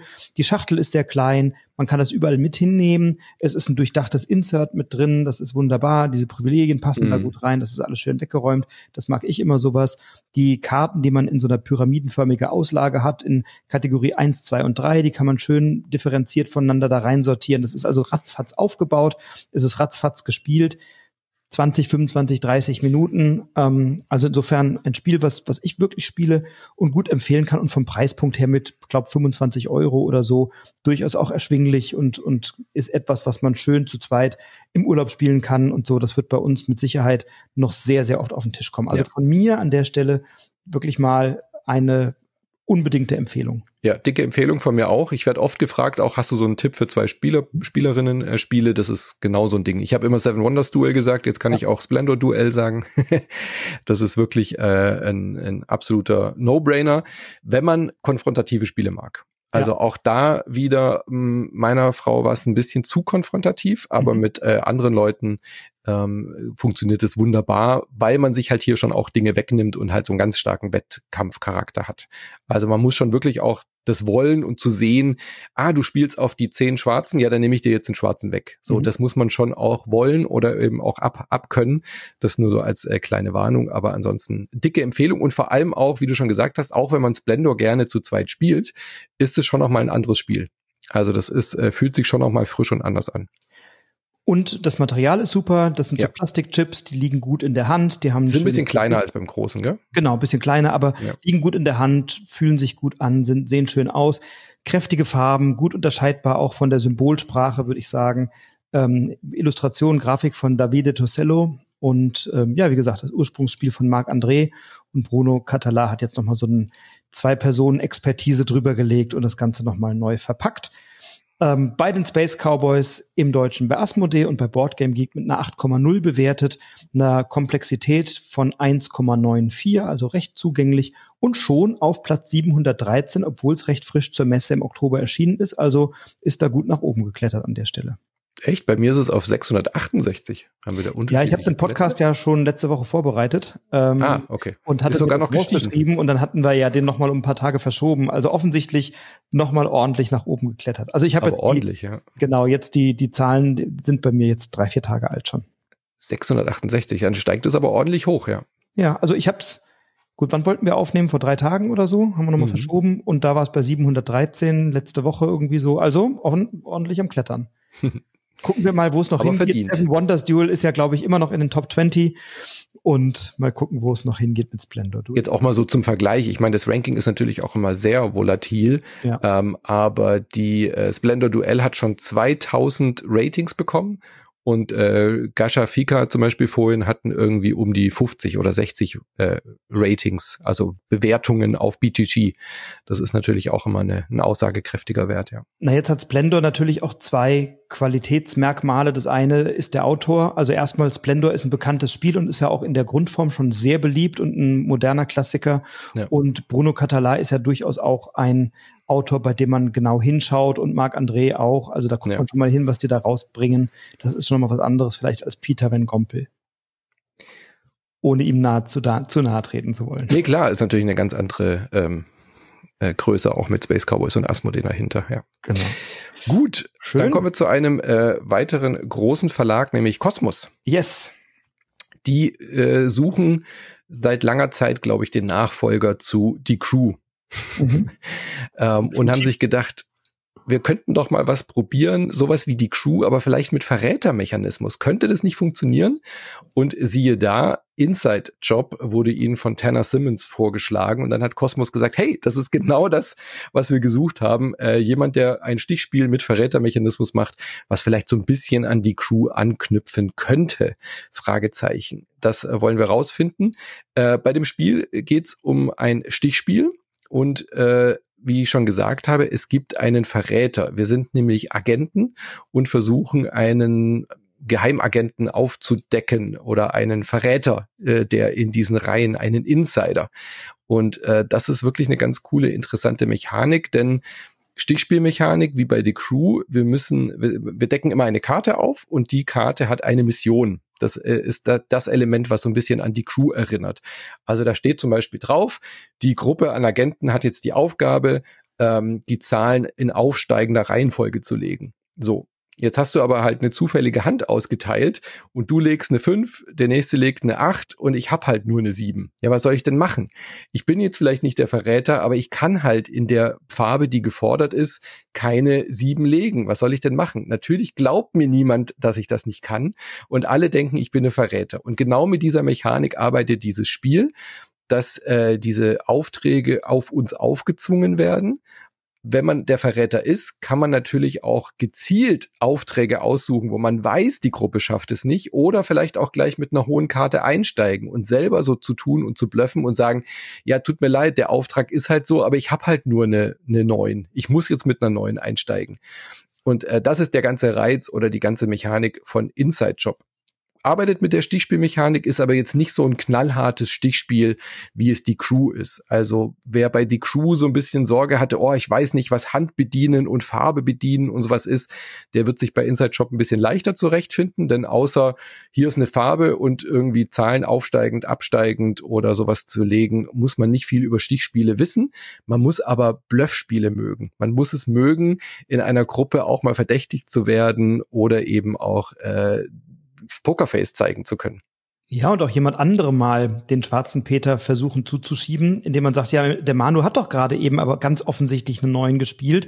Also warum verdächtigt ihr mich jetzt? Er hat uns doch gerade diesen mhm. Auftrag versaut. Also auch mal im Hinterkopf zu halten, was war denn in der Runde davor oder zwei Runden davor und den Verdacht eben auch ein bisschen von sich abzulenken. Ähm, und es gibt noch eine weitere, einen, einen weiteren Effekt, der Gewinner oder die Gewinnerin des aktuellen Stichs bekommt immer einen Agentenkoffer, den man dann gewinnen kann. Und der Insider gewinnt entweder, äh, nein, der gewinnt, wenn er fünf Koffer gesammelt hat. Also dieser Verräter, der Insider gewinnt, wenn er fünf Koffer hat. Und wenn am Ende der gespielten Runden weder die Agenten genügend Aufträge erledigt haben, das ist je nach spielender Anzahl eine unterschiedliche Anzahl an Aufträgen, noch der Insider genügend Koffer gesammelt hat, dann kommt es zu einer Abstimmung, wer denn der Insider ist und dann kann man am Ende noch mal so ganz bisschen Social Deduction mäßig so typisch Werwolf-mäßig so 3 2 1 und ja, genau. Ja. ja, und dann wird dann irgendwie gewotet und wenn dann also jemand anderes verdächtigt wird, dann äh, ist der Insider fein raus und hat gewonnen. Und auch das ist natürlich schön, wenn ich, selbst wenn ich der, wenn ich ein Agent bin, nur im Sinne meiner Gruppe spiele, mache ich mich sofort verdächtig, sobald mhm. ich mal drei oder vier Koffer vor mir liegen habe.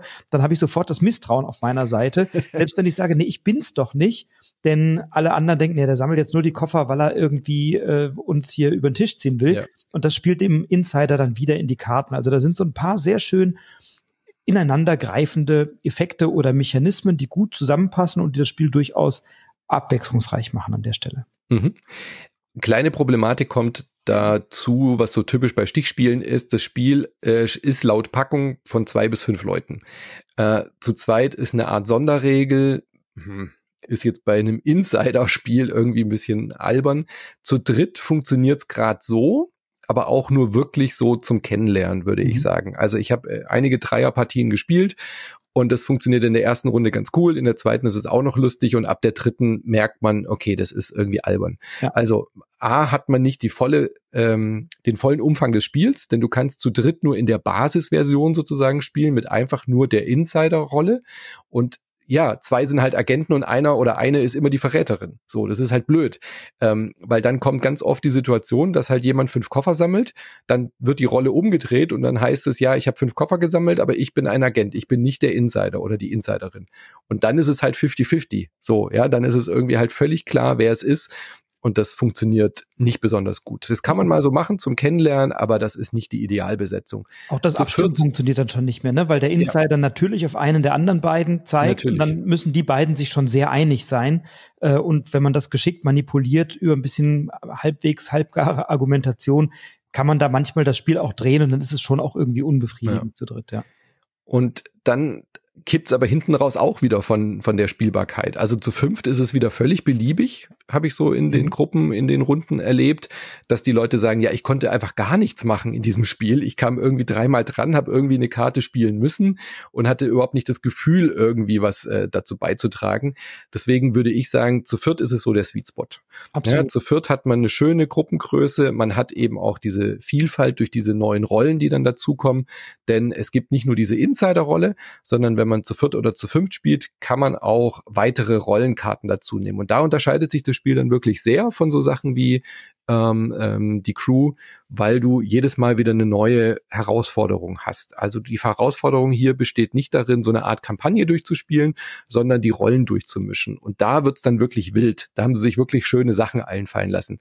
Es gibt dann Doppelagenten, es gibt den Mr. No, es gibt irgendwie Leute, die nur gewinnen, wenn sie falsch verdächtigt werden. Ja, also es gibt dann Leute, die sind ähm, Agenten, aber wenn sie äh, verdächtigt werden und dann aufgedeckt werden, dann sind sie auf einmal doch der Insider und solche Geschichten. Oder du musst versuchen eben, dass die Leute dich verdächtigen, auch wenn du gar nicht der Insider bist und Kooperation und was weiß ich. Also da gibt's wirklich schöne äh, Varianten, die dann auch den Spielreiz nochmal erhöhen ohne das Spiel jetzt aber komplett umzukrempeln. Also die bringen einfach nur neue Varianten rein. Es gibt dann noch so äh, Spezialmissionen, die da dazukommen. Ist schon eine ganz runde Sache. Ähm, ich weiß nicht, wie es dir ging, aber irgendwie war ich am Anfang echt begeistert von diesem Spiel. Dann haben wir es ein paar Runden immer mal wieder auf den Tisch gebracht und dann hat sich im Gegensatz zu die Crew auch relativ schnell abgenutzt. Also so diese, diese große Euphorie, die war dann irgendwie nach einigen Abenden tatsächlich sehr schnell verflogen.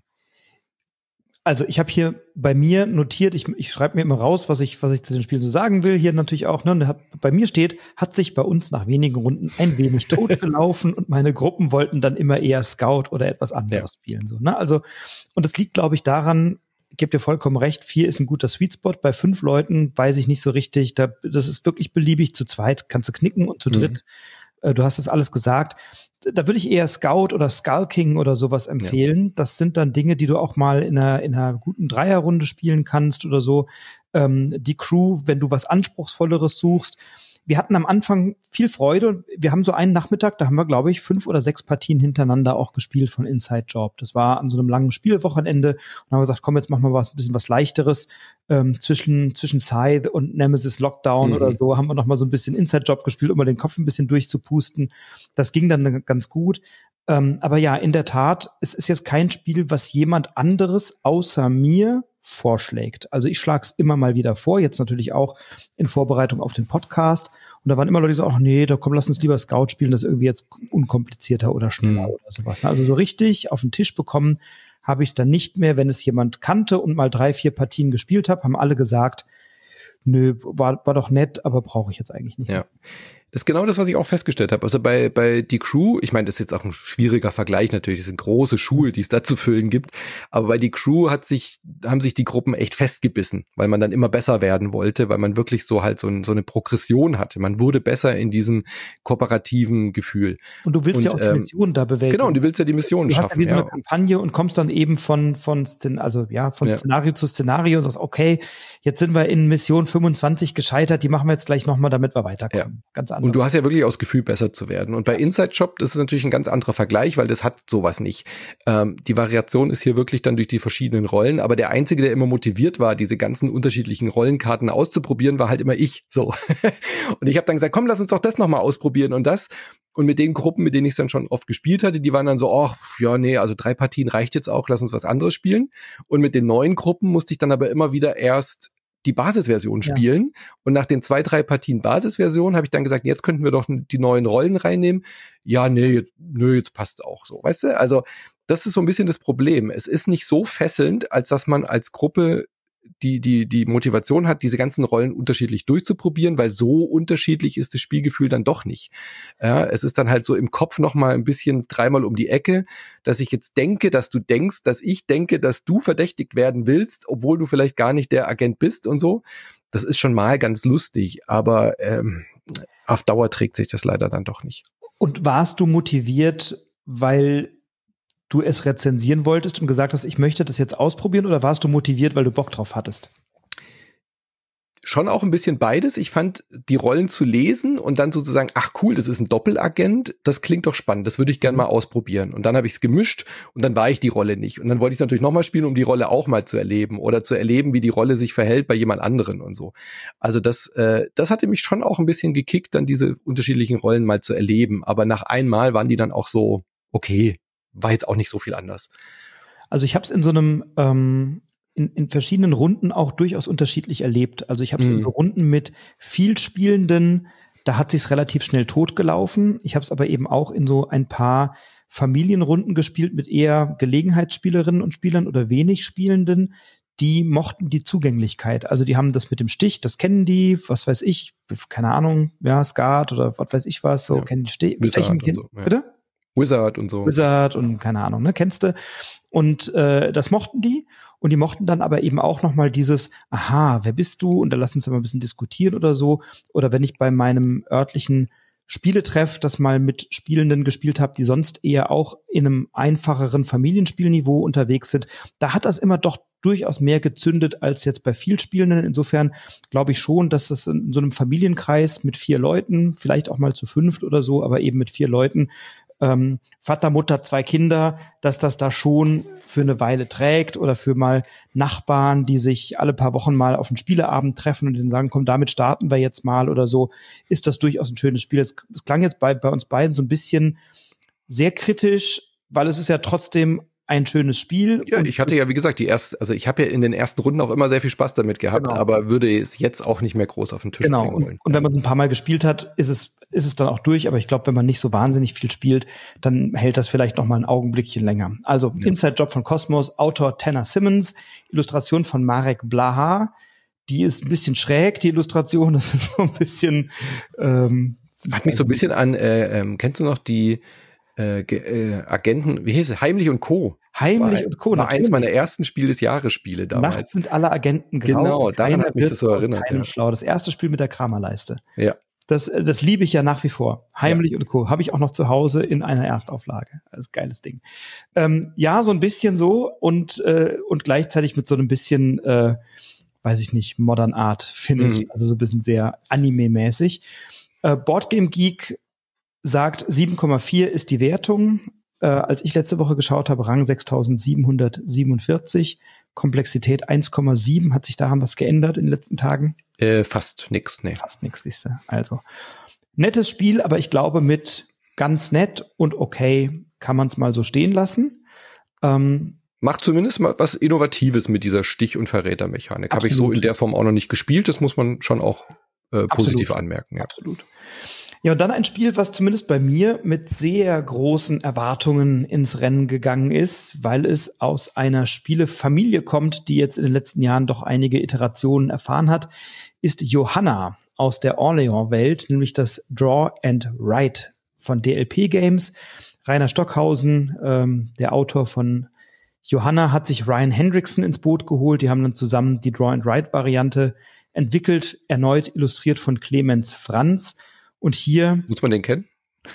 Clemens Franz nie gehört. Sagt mir nichts, nee. Bitte sagt mir gar nichts. Also der hat, muss ein Erstling sein. Ah ja, okay. Also Clemens Franz. Sehr bekannter Illustrator an der Stelle. Ähm, und ja, in der Tat, Orléans bei mir mit einem großen Erwartungsvorsprung gestartet. Ich habe vor der Messe mich in einem Podcast so ein bisschen, ich will nicht sagen lustig gemacht, aber mir ist es zumindest aufgefallen, dass auf der Website von DLP Games vom Verlag stand immer Roll and Write. Und ich mhm. habe dann irgendwie auf die Abbildung geschaut und dachte, das sind gar keine Würfel zu sehen. Das kann doch kein Roll and Write sein. Dann habe ich mir die Beschreibung durchgelesen, sagte, aha, man zieht also so kleine Plättchen aus dem Beutel, das ist doch ein Draw and Write. Also es war offensichtlich auch dem Verlag oder irgendeinem Texter oder Praktikanten in der Marketingabteilung der Website nicht klar, um was es sich handelt. Ja. Also es ist ein Draw and Write Spiel. Wir ziehen aus einem Beutel kleine Plättchen, auf denen die Figuren abgebildet sind, ähm, auf großen, also auf Markern. Ganz, ganz kurz vielleicht noch, Orléans ist ja wirklich ein, ein Meisterwerk. Also das genau. ist äh, in der BGG-Liste auf Platz 30 ja. Also schon auch ein Spiel, wo viele Leute, glaube ich, sagen würden, das ist für mich eins meiner absoluten Lieblingsspiele. Unser gemeinsamer Bekannter Nico zum Beispiel, äh, den kannst du nachts um vier wecken, der wird immer Orléans mit dir mitspielen. und, und, und äh, auch ein, ein, ein Begründer des Genres des Backbuildings. Richtig. Also daraus ein Roll and Ride zu machen oder ein Draw and Ride, da kann die Erwartungshaltung ja nur exorbitant sein. Genau, also das wollte ich gerade sagen. Ne? Wir sind also mitten in diesem Universum, auch auf diesen Markern sind genau diese Figuren abgebildet, die wir kennen aus dem, aus dem Spiel, die Kaufleute und die Gelehrten und die Bauern und so. Und jetzt kann ich ja gestehen, ich habe es in meinem Podcast auch schon getan, Orleans ist jahrelang an mir vorbeigezogen und vorbeigerauscht, weil mich das grafisch so gar mhm. nicht angesprochen hat tatsächlich. Und ich finde, ach, das sieht immer alles so ein bisschen bieder aus. Ne? Und ja. dann ist Orleans irgendwie an mir vorbeigezogen und ich habe es jahrelang nicht gespielt. Und letzten Sommer im August war ich beim Nico dann in der Tat und dann war es so, 0 Uhr 30 oder so und er sagte, soll man noch was Kleines spielen? Ich sagte, ja klar, komm, dann spielen wir eine Runde Orleo. Sag ich, Nico, ich muss es dir gestehen, ich kenne es nicht. Und das, da hat er, ist er hinten runtergefallen von der Bank. Ich glaube, in dem Moment habe ich jegliche Achtung verloren und er sagte, alles, was ich bisher erlebt habe, mit dem kannst du in der Pfeife rauchen. Nein, sowas nicht. Aber er hatte große Freude, mir dieses Spiel beizubringen. Mhm. Und seitdem ist Orleo bei mir ganz hoch im Kurs. Ich habe mir sofort auch diese Holzmöppel gekauft und habe das sofort hochgepimpt und wir haben keine Pappmärkchen mehr, sondern jetzt auch Holzfiguren in dem Beutel und äh, spielen das rauf und runter, weil Orleo ist wirklich ja fantastisch. So ja. und ähm, ja, jetzt gibt's hier so, ein, so eine so eine Variante eben mit dem Draw and Write wo wir aus einem schwarzen Beutel genau diese Plättchen ziehen, die wir aus Orléans kennen und müssen deren jeweiligen Funktionen auf einem Papierbogen abstreichen, abkreuzen. Das heißt, wir ziehen aus dem Beutel fünf Plättchen und äh, die bei den Bauern kann ich dann eben Waren ankreuzen auf meinem Bogen, die mir Punkte bringen. Und wenn ich die Zeile oder die Spalte voll habe, auch noch Baboni. Wenn ich Handwerker habe, kann ich alternativ eine Münze freischalten oder einen Kontor bauen auf der Landkarte.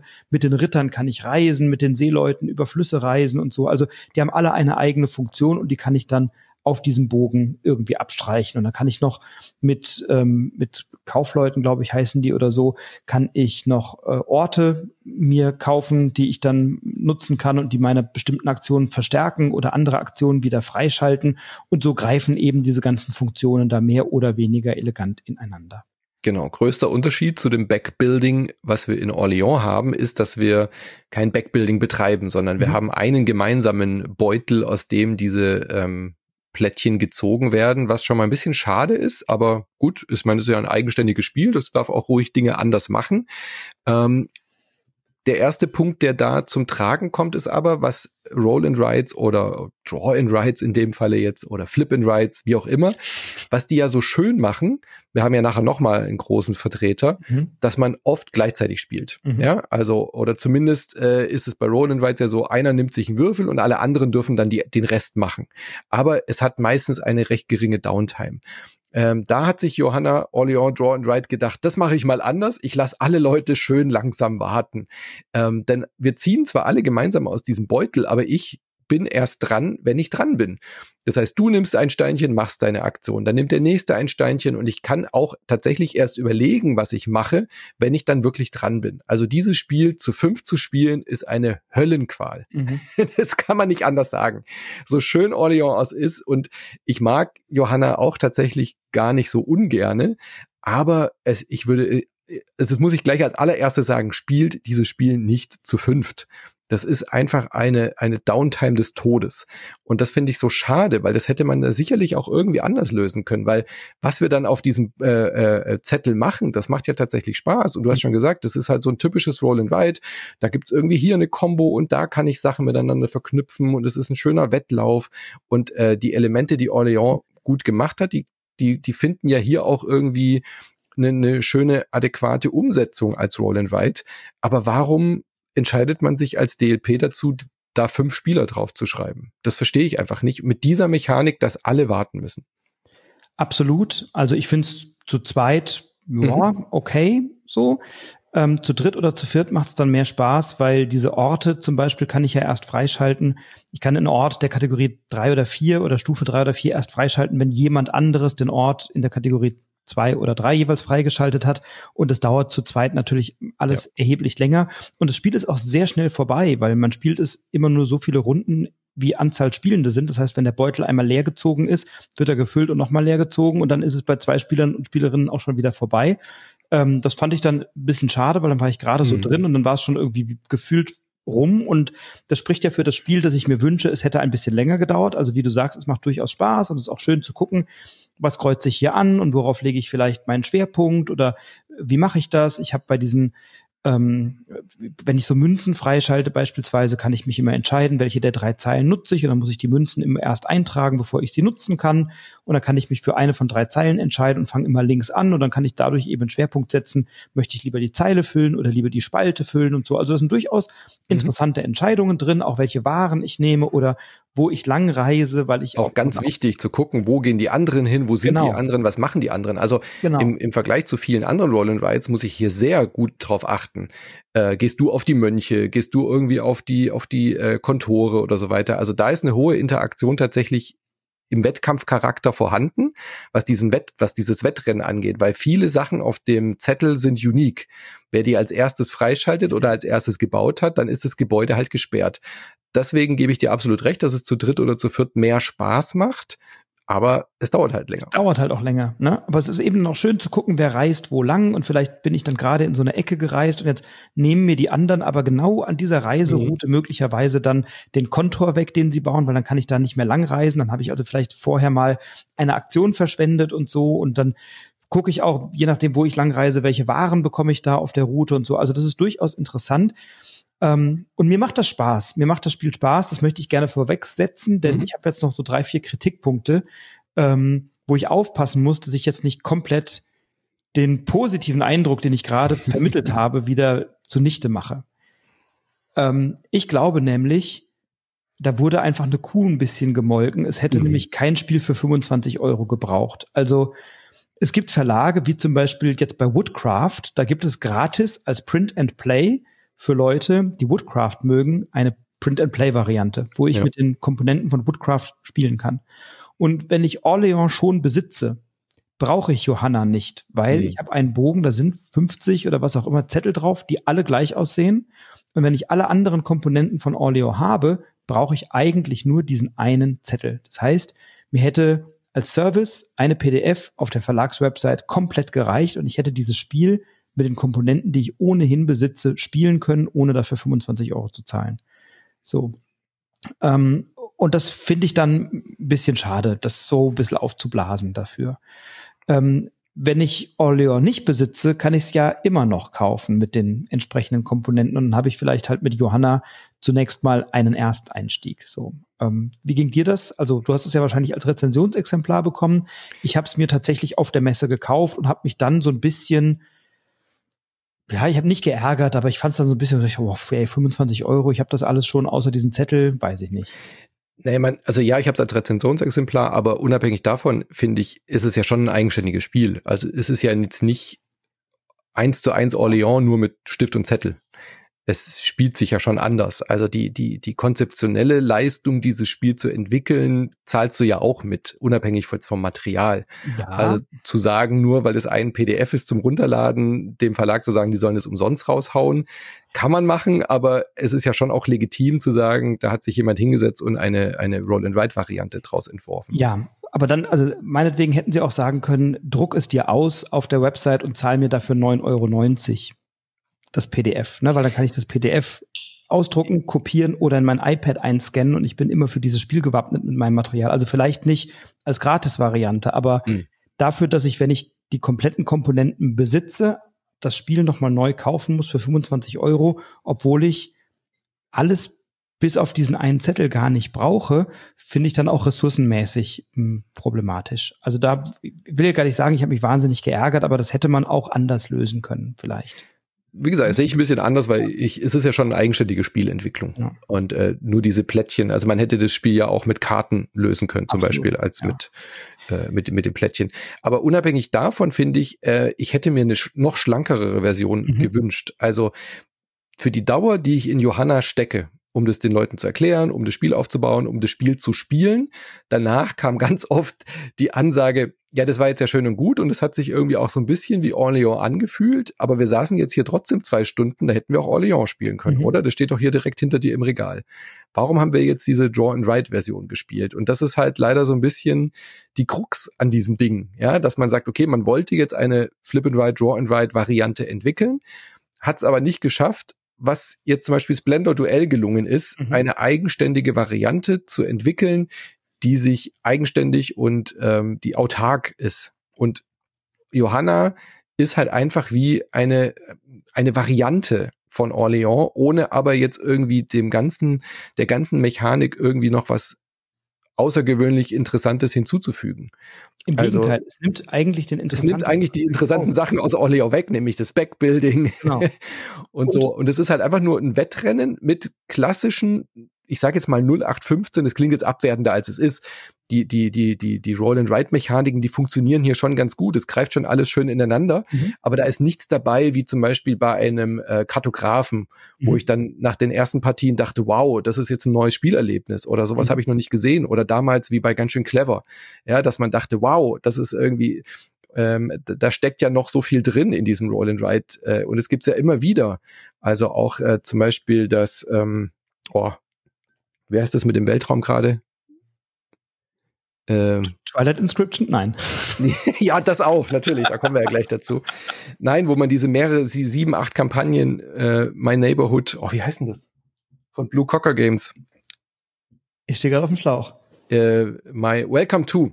Welcome to, genau. Welcome, Welcome to, to war so ja. das letzte Mal, wo ich wieder gedacht habe, Wahnsinn, das sind irgendwie mhm. acht verschiedene Spiele zum gleichen Preis wie Johanna, kriege ich acht verschiedene Roll and Rides mit acht grundsätzlich verschiedenen Mechanismen. Mhm. Das ist es es wert, ja, das ist irgendwie ein neues Spiel, das ist ein, ein, ein neuer Wurf und das Gefühl habe ich halt bei Johanna nicht. Also ganz ehrlich, wenn ihr Orleans habt und ihr habt Johanna nicht, das braucht ihr nicht. Braucht das man nicht. muss man halt leider dazu sagen so. Und es gibt oh. eben noch ein paar ähm, Stolpersteine an dem Ding. Es gibt ja diese segensreichen Werke zum Beispiel, mhm. die im Grundspiel eine ganz fundamentale Funktion ausüben, nämlich ich mache erst mein Backbuilding und fülle da mal rein, was ich so brauche. Und wenn das Spiel weiter fortgeschritten ist, also spätestens ähm, so im letzten Drittel des Spiels, brauche ich einige der Figuren gar nicht mehr und die kann ich dann loswerden, indem ich sie in diese segensreichen Werke einsetze, um da auch nochmal Boni oder Zusatzwertungen zu bekommen. Und die gibt's hier auch, dass ich diese segensreichen Werke ähm, nutzen kann, wenn ich mehrere Plättchen kombiniere. Die sind aber total teuer für das, was sie bringen. Und da muss ich manchmal ein oder zwei Züge verplempern und zwei Drittel meiner Marker eines Zuges einsetzen, um dahin zu kommen. Und dafür bringen die mir relativ wenig. Also die hätte man komplett hier weglassen können, weil sie überhaupt nicht diesen Bereinigungscharakter haben, den es mhm. im Grundspiel dann eben braucht, um den Beutel mal so ein bisschen aufzuräumen. So, ne? Ja. Ähm, und ich habe es mit Leuten gespielt, die Orléans kennen. Die hab, die, das war so ein Gefühl wie wieder nach Hause kommen und das war irgendwie nett und gefällig. Ich habe es aber auch mit Leuten gespielt, die Orléans nicht kennen und die waren hemmungslos aufgeschmissen. Genau, weil dann ist es nämlich schon ein sehr gehobenes Roll and Ride auf einmal, wenn genau. man die Grundmechaniken nicht weil kennt. Da ist nämlich zwar eine Legende oben dran, die dir schon sagt, welches Plättchen dann was macht, ja. ähm, aber das Spiel ist von der Gestaltung und ich finde eigentlich doch einiges, was Clemens Franz macht, auch sehr cool und sehr schön. Nicht alles fairerweise. Ähm, aber das ist alles etwas beige und etwas futzelig und mm. etwas unübersichtlich. Also ich bin jetzt Anfang 40 und ich würde jetzt nicht sagen, ich habe schlechte Augen, aber ich habe halt schlechte Augen, ich habe Kontaktlinsen, aber selbst mit Kontaktlinsen, wenn ich bei mir im Wohnzimmer oder im Esszimmer sitze und die Deckenlampe an ist, dann muss ich manchmal gucken, was ist das jetzt nochmal und das ist alles sehr, sehr klein. Ich finde es komplett unübersichtlich wenn du es ähm, zu zweit oder zu dritt spielst, musst du auf der Landkarte mit so einem Bleistift bestimmte Bereiche. Was man überhaupt nicht sieht, also nimmt auf jeden Fall einen Filzer. Das geht genau, gar mit nicht. Bleistift siehst du das schon wieder nicht. Was ja. habe ich da durchgeschrieben? Ah, da hätte ich gar nicht hinreisen dürfen und so. Also es ist klein, es ist fitzelig, es ist und fehleranfällig. Diese braunen und genau. schwarzen Marker, die werden immer verwechselt. Und Absolut. dann kommt noch der graue Mönch. Also du hast grau, schwarz und braun. Ja. So, ja. Und dann genau. musst du ständig mitdenken bei deinen Mitspielenden und korrigieren. Genau. Also das, das fand ich, fand ich anstrengend. Und wenn man diese Figuren eben nicht aus dem Grundspiel kennt ja. und deren Bedeutungen, dann sitzen die Leute mit, was, was war das jetzt nochmal? Und das erhöht dann wieder die Downtime. Und wenn du das zu viert spielst und zwei Leute kennen das nicht, dann sitzen alle anderen dann so, oh, Alter, jetzt kommen wir zum hm. Punkt hier so, ne? Also, Hast du den Solo-Modus mal ausprobiert? Äh, ich Der ist ja noch mal ein komplett eigener Bogen. Ich habe den Solo-Modus fairerweise nicht ausprobiert. Ja, ich auch nicht. Ähm, weil, nee, hat mich nicht gereizt. Lohnt er sich? Nee, weiß ich, kann ich auch nicht sagen. Ich bin auch kein Solo-Spieler. Ähm, das wäre auch wieder so ein Ding. Wenn das als Solo-App existieren würde auf dem ja. Tablet, würde ich es, glaube ich, spielen, ja. um mir diesen ganzen Verwaltungskram abzunehmen. Das würde ich, glaube ich, ausprobieren. Oder auf Boardgame Arena oder ja. so. Aber so in der Form habe ich es auch nicht gespielt. Nee. Also ich finde auch, es gibt, es gibt ja dann doch auch interessantere ähm, Flip and Rides, Draw and Rides, Roll and Rides oder so. Also ähm, Next Station London zum Beispiel finde mhm. ich ein exzellentes äh, Flip and Ride, was mir wirklich gut gefällt, wo du eben äh, ein U-Bahn-Netz in London aufbaust. Also wenn du solche Spiele magst, das ist auch viel schneller und viel fluffiger gespielt, viel übersichtlicher, viel geradliniger alles. Also wenn du nach einem nach so einem Draw and Ride oder Flip and Ride Mechanismus suchst, da bist du da gut aufgehoben oder auch ein Get on Board London, New York, das ist dann vielleicht nicht ja. End Right, aber immerhin End Plättchen legen oder Hölzchen legen oder halt die Clever-Reihe, die finde ich ja immer noch großartig in allen vier Iterationen, die wird ja auch immer komplexer. Ähm, und wenn du Orléans besitzt, bin ich komplett deiner Meinung, ist das Draw and Write kein Must-Have. Ähm, das Spiel macht nicht allzu viel falsch, das macht schon Spaß. Nach ein paar Partien ist es dann aber auch gut aus meiner Sicht. Und es hat halt leider die wirklich interessanten Elemente aus Orléans getilgt und übrig geblieben ist dann doch irgendwie ein bisschen Hausmannskost, die dann auch optisch sehr hausmannskostig daherkommt. So. Leider, ja. Leider, ja. Boardgame Geek 7,2, Komplexität 2,36, Rang letzte Woche 4992. Das war mein Stand letzte. Woche. Ja, passt. ne? Also, kann man spielen, spielt's mal irgendwo mit, schaut's euch ja, an. Ja, genau, irgendwo mitspielen. Ähm. Und dann hast du, da hast du ein schönes halbes Stündchen, dreiviertel Stündchen, Stündchen, das ist irgendwie, ist keine schlecht verbrachte Zeit. Ähm, kaufen, wenn du ein Orléans-Fanboy bist, unbedingt. Ja. Und dann kommen wir auch schon zum, wenn ich das hier richtig überblicke, zum letzten Spiel in unserer Reihe. Schon ist gut, nach fast schon, eineinhalb Stunden. Nach fast eineinhalb Stunden. Wir sind fast schon am Ende. Und kommen jetzt mit einem kleinen, gefälligen, schnell zu spielen. Nein, kommen wir nicht. Wir haben es schon ein Aber bisschen. Aber wir kommen genau zu dem, was wir denken, was Johanna hätte sein müssen. Nämlich eine gute, neue Adaption von einem Klassiker, oder? Absolut. Und vor allem ein Spiel, was episch ist mhm. was ein Roll-and-Ride-Spiel ist. Und zwar eines, das durchaus seine zwei, auch gerne mal zweieinhalb Stunden dauert und im Weltraum spielt. Und zwar Twilight Inscription. Genau, Twilight Inscription, die Roll-and-Ride-Variante von äh, Twilight Imperium. Ein, auch so ein Spiel wie Orléans, was in den Top 100 ist, was auch ganz, ganz hoch im Kurs bei vielen Leuten steht. Und Twilight Imperium ist so ein unfassbar episches Ding. Also da muss man sich einen Nachmittag Zeit nehmen, da muss man sich richtig einarbeiten. Spielt man am liebsten, glaube ich, zu siebt oder so und mit äh, mit äh, fest eingeplanten Mittagessen und mit äh, Strategiepausen und so weiter. Wenn du und sagst, so kommt, wie Orleans, also Orleans spielt man in reichlich anderthalb Stunden oder zwei Stunden. Ja, nee, ich meinte vom Klassikerstatus. Noch gerne mal zu mit acht Stunden oder so, ne, zu ja, Twilight ja. Imperium so. Genau. Ich meinte jetzt beide auf diesem, äh, ich habe nicht die beiden Spiele verglichen, sondern ja, ihren, ihren also Status. Das Ranking, genau, oder die Bedeutung. Genau. genau. Und dann kam äh, irgendwann so ein, wie so ein April-Scherz daher und dann hieß es, ja, wir machen aus Twilight Imperium ein Roll and Ride. Ha, ha, ha, ha, ha. Haben alle äh, fröhlich gelacht, haben alle gedacht, das ist ein April-Scherz ja. und dann so, ja, nee, wir machen das wirklich. Also James Kniffen hat sich die Aufgabe genommen, aus diesem Spiel ein Roll and Ride zu machen. Und alle haben gedacht, wie soll das denn funktionieren? Äh, Fantasy Flight Games hat ihm dann wohl auch ein Budget gegeben und alter Schwede, der hat das wirklich hingekriegt. Also er hat ein Roll and Ride gemacht, er hat einen Experten Roll and Ride gemacht, was auf dem Tisch eine unglaublich äh, unglaubliche Präsenz hat, äh, wo du erstmal denkst, holy shit, was soll mhm. das denn sein? Wie soll mein Kopf denn das verarbeiten? Du hast vier blaue Bögen, also du hast nicht nur ein Blatt, auf dem du Zeug ankreuzt, sondern du hast vier verschiedene und äh, jedes Bögen. hat so annähernd DIN A4 Größe. Ne? Das ja. heißt, was vor dir ja. liegt, hast du so annähernd ein DIN A2 Blatt. Nicht ganz, aber doch fast, ja. Genau. Und dann gibt's noch mal ein äh, Strategieblatt und so weiter.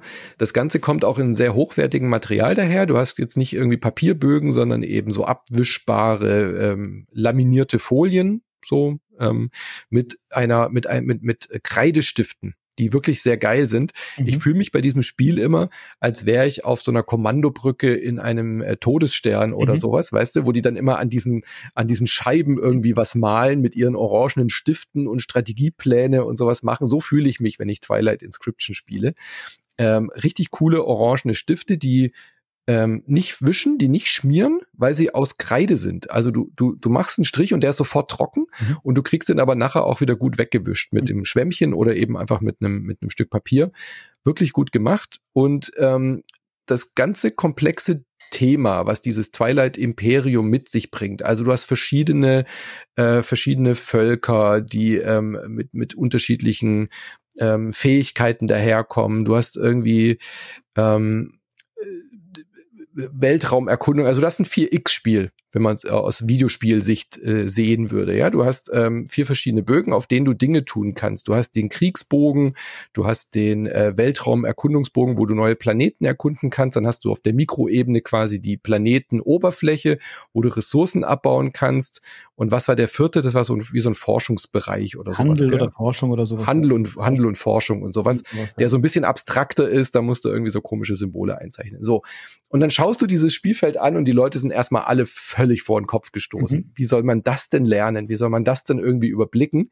Aber, aber keiner, aber, aber die Leute sagen alle, boah, sieht das geil aus? Ja. Das ist ich immer will so das spielen, Welt, unbedingt. Krass, wie sieht denn das aus? Und dann so, oh Gott, oh Gott, oh Gott, das ist bestimmt super schwer. Ja. ja. Genau. Und dann, äh, wenn du dich dann mal eingearbeitet hast in dieses Spiel, also ich kann das Spiel inzwischen, glaube ich, ganz gut in einer 20 Minuten, halben Stunde erklären, mhm. ähm, weil die Bögen in sich eigentlich jeweils wie einzelne kleine Roll and Rides mhm. funktionieren. Also die sind schon alle miteinander untereinander verknüpft, aber es ist eine ganz coole Mechanik. Es wird gewürfelt und dann entscheidest du dich ähm, für, also es wird nicht gewürfelt, es wird erst eine Karte aufgedeckt, dann entscheidest du dich für einen dieser vier Bögen. Dann zeichnest du dort schon Ressourcen ein, die auf der Karte angegeben sind.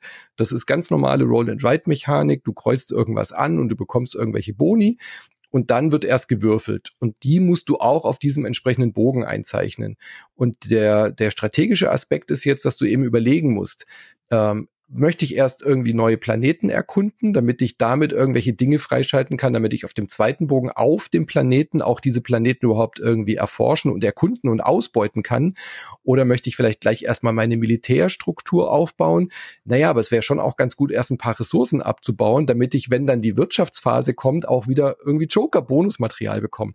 Und das hast du in jeder Phase so diese Überlegung, ja, wenn ich jetzt nicht in die Wirtschaft investiere, wann dann? Ja, wenn ich jetzt nicht in die Militärstruktur aufbaue, dann kommt der Krieg vielleicht irgendwann und dann bin ich wieder im Hintertreffen. Wenn ich aber jetzt erst in die Militär investiere und dann habe ich überinvestiert und so weiter und so fort. Und dann will ich ja auch noch den Weltraum erkunden und als erster möglichst auf Mechatol Rex landen. Genau. Und dann will ich auch noch Artefakte finden, die dann auch nochmal weitere Vorteile bringen. Also jeder einzelne Würfel, den ich abtrage, ist eine folgenreiche Entscheidung. Ja. Mit Tragweite. Mega. Und immer auf alle vier Bögen im mhm. Endeffekt, also indirekt auch. Und das ist wirklich eine ganz, ganz clevere Mechanik, weil das Spiel ist eigentlich relativ simpel. Also das mhm. muss man wirklich so sagen. Es ist ein komplexes Spiel, aber es ist kein kompliziertes Spiel. Ja. ja, weil jeder Bogen in sich wirklich wie eine normale Roll-and-Write-Partie funktioniert. Also mal als Beispiel, Planetenerkundung ist ganz easy. Du hast einfach immer nur, es gibt nur drei Ressourcentypen. Es gibt drei Würfelfarben und ähm, grün zum Beispiel bedeutet, du kannst zwischen zwei Planeten einen Strich ziehen. Das ist ja kein komplexes Ding, so, ja. Mhm.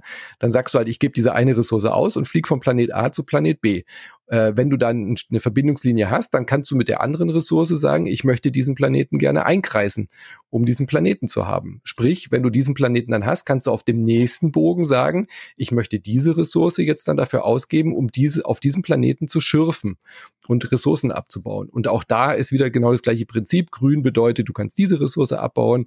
Roter Würfel bedeutet, du kannst irgendwas anderes machen. Und dann kommt aber halt die Komplexität dazu gehe ich jetzt auf das oder gehe ich auf dies oder versuche ich erst diese Spalte voll zu haben? Versuche ich erst vielleicht meine äh, Sondertechnologien zu erforschen. Wenn ich irgendwie ähm, sage, ich möchte diese Würfel da und da so sammeln, dann darf ich in jeder Runde irgendwie zwei Ressourcen mehr abbauen oder sowas in der Art. Und das macht es dann halt richtig komplex, aber auch richtig reizvoll. Ja, oder investiere ich eben in die Zukunft, ne? baue ich eine mhm. Raumstation oder einen Raumhafen, die mir dann wieder weitere Würfel bringen. Ich kann mir auch eben die Nutzung weiterer Würfel im Laufe des Spiels freischalten, sodass ich dann künftig, wenn ich mal ein bisschen investiert habe, mehr Möglichkeiten habe, etwas abzustreichen und so. Also die, die Entscheidungen und die Möglichkeiten sind schier unendlich und das macht eben jede Partie komplett anders und reizvoll. Das heißt, ich kann in jedem Spiel nicht nur gucken, was möchte ich denn heute gerne mal für eine Strategie ausprobieren, sondern ich muss es manchmal von Zug zu Zug komplett über den Haufen werfen, weil mir das Spiel eben andere Möglichkeiten gibt. Denn ich habe ja, äh, ich würfel nicht einfach nur so, sondern ich habe Ereigniskarten, insgesamt 25, die so in mehrere Stapel sortiert und dann gemischt werden. Und diese Karten lösen ja dann Ereignisse aus, die dann vorgeben, erstens, was passiert und zweitens auch, welche Würfel werden geworfen. Das heißt, ich habe gar nicht immer eine, eine Gleichverteilung oder eine ähnliche mhm. Abfolge, sondern ich habe jedes Spiel unterscheidet sich durch die Reihenfolge dieser Karten in sich sehr deutlich und dadurch muss ich oft sehr situativ reagieren und dann wird meine Strategie gar nicht von meinen Mitspielenden zunichte gemacht, weil die mich vielleicht irgendwie ähm, zu früh angreifen oder so, sondern das Spiel gibt vor, jetzt wird angegriffen und ich weiß, in jeder Phase kommt das irgendwie mal vor und manchmal hoffe ich halt, dass es etwas später vorkommt, weil ich dann gerade noch meine Militärstruktur äh, ausbauen will. Aber nein, jetzt kommt dann doch schon der Angriff und dann bin ich mhm. vielleicht nicht so gut vorbereitet. Und dadurch bin ich immer wieder gezwungen, natürlich auch ein bisschen im Blick zu behalten, was könnte denn noch kommen und auf was oder für was muss ich mich denn jetzt wappnen. Und das macht es für mich total reizvoll zu gucken, wie kann ich aus dem, was mir das Spiel abverlangt, dem, was meine Fraktion, mein Volk mir an Möglichkeiten gibt und natürlich dem, was die Würfel dann irgendwie abwerfen, wie kann ich daraus einen guten Zug machen und ein Optimum rausholen. Das geht manchmal besser und manchmal schlechter. Ne? Ja. Das äh, Kriegerische, weil du es gerade angesprochen hast, äh, unterscheidet sich sehr im Vergleich zum äh, großen Hauptspiel. Äh, es gibt keine direkten Konflikte, sondern es ist wie bei Seven Wonders, äh, wenn ein, eine Kriegskarte gezogen wird, dann wird einfach nach links und rechts von den Nebensitzenden geguckt, äh, wer verteidigt wohin wie stark. Also sprich, ich äh, habe einen linken Nebensitzer, wenn wir zu dritt spielen, sind es halt alle, wenn wir zu mehreren spielen, man kann es bis zu acht spielen, theoretisch, dann hast du halt immer nur den direkten Konflikt mit deiner linken und mit deiner rechten Seite. Und dann wird halt einfach geguckt, du hast auf deinem Kriegstableau eine tatsächlich auch eine linke und eine rechte Seite und kannst dann da so ein bisschen ähm, äh, Truppen einzeichnen. Aber es ist auch nicht so schlimm. Also du kannst dieses Spiel auch komplett so spielen, dass du sagst, Krieg interessiert mich nicht, dann kassiere ich halt ein paar Minuspunkte, ich hole mir die Punkte woanders.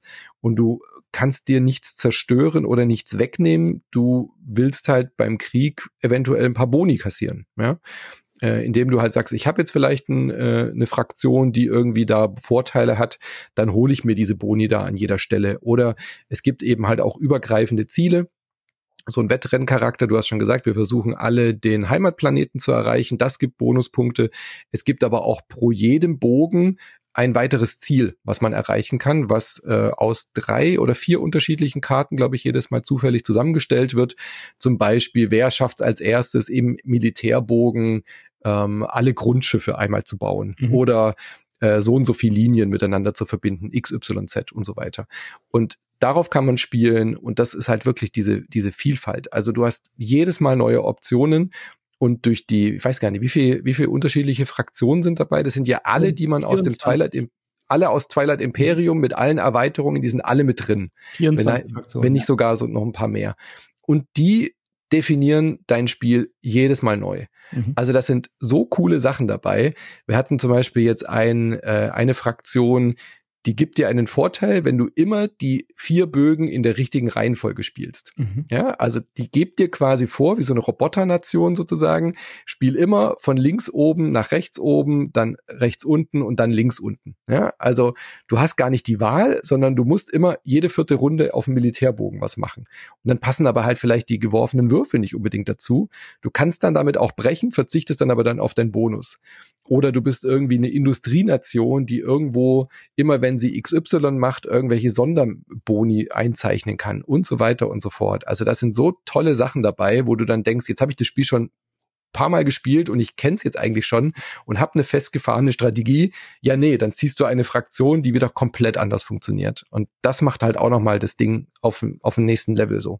Das macht wahnsinnig, also der, der Wiederspielreiz ist enorm hoch, weil du ja. hast einfach Lust, dieses Spiel zu entdecken, wenn du so eine Art von Spielen magst. Und du hast einfach Lust, dich damit zu beschäftigen und zu sagen, okay, mal gucken, was jetzt von mir verlangt wird, mal gucken, was ich jetzt zu tun habe.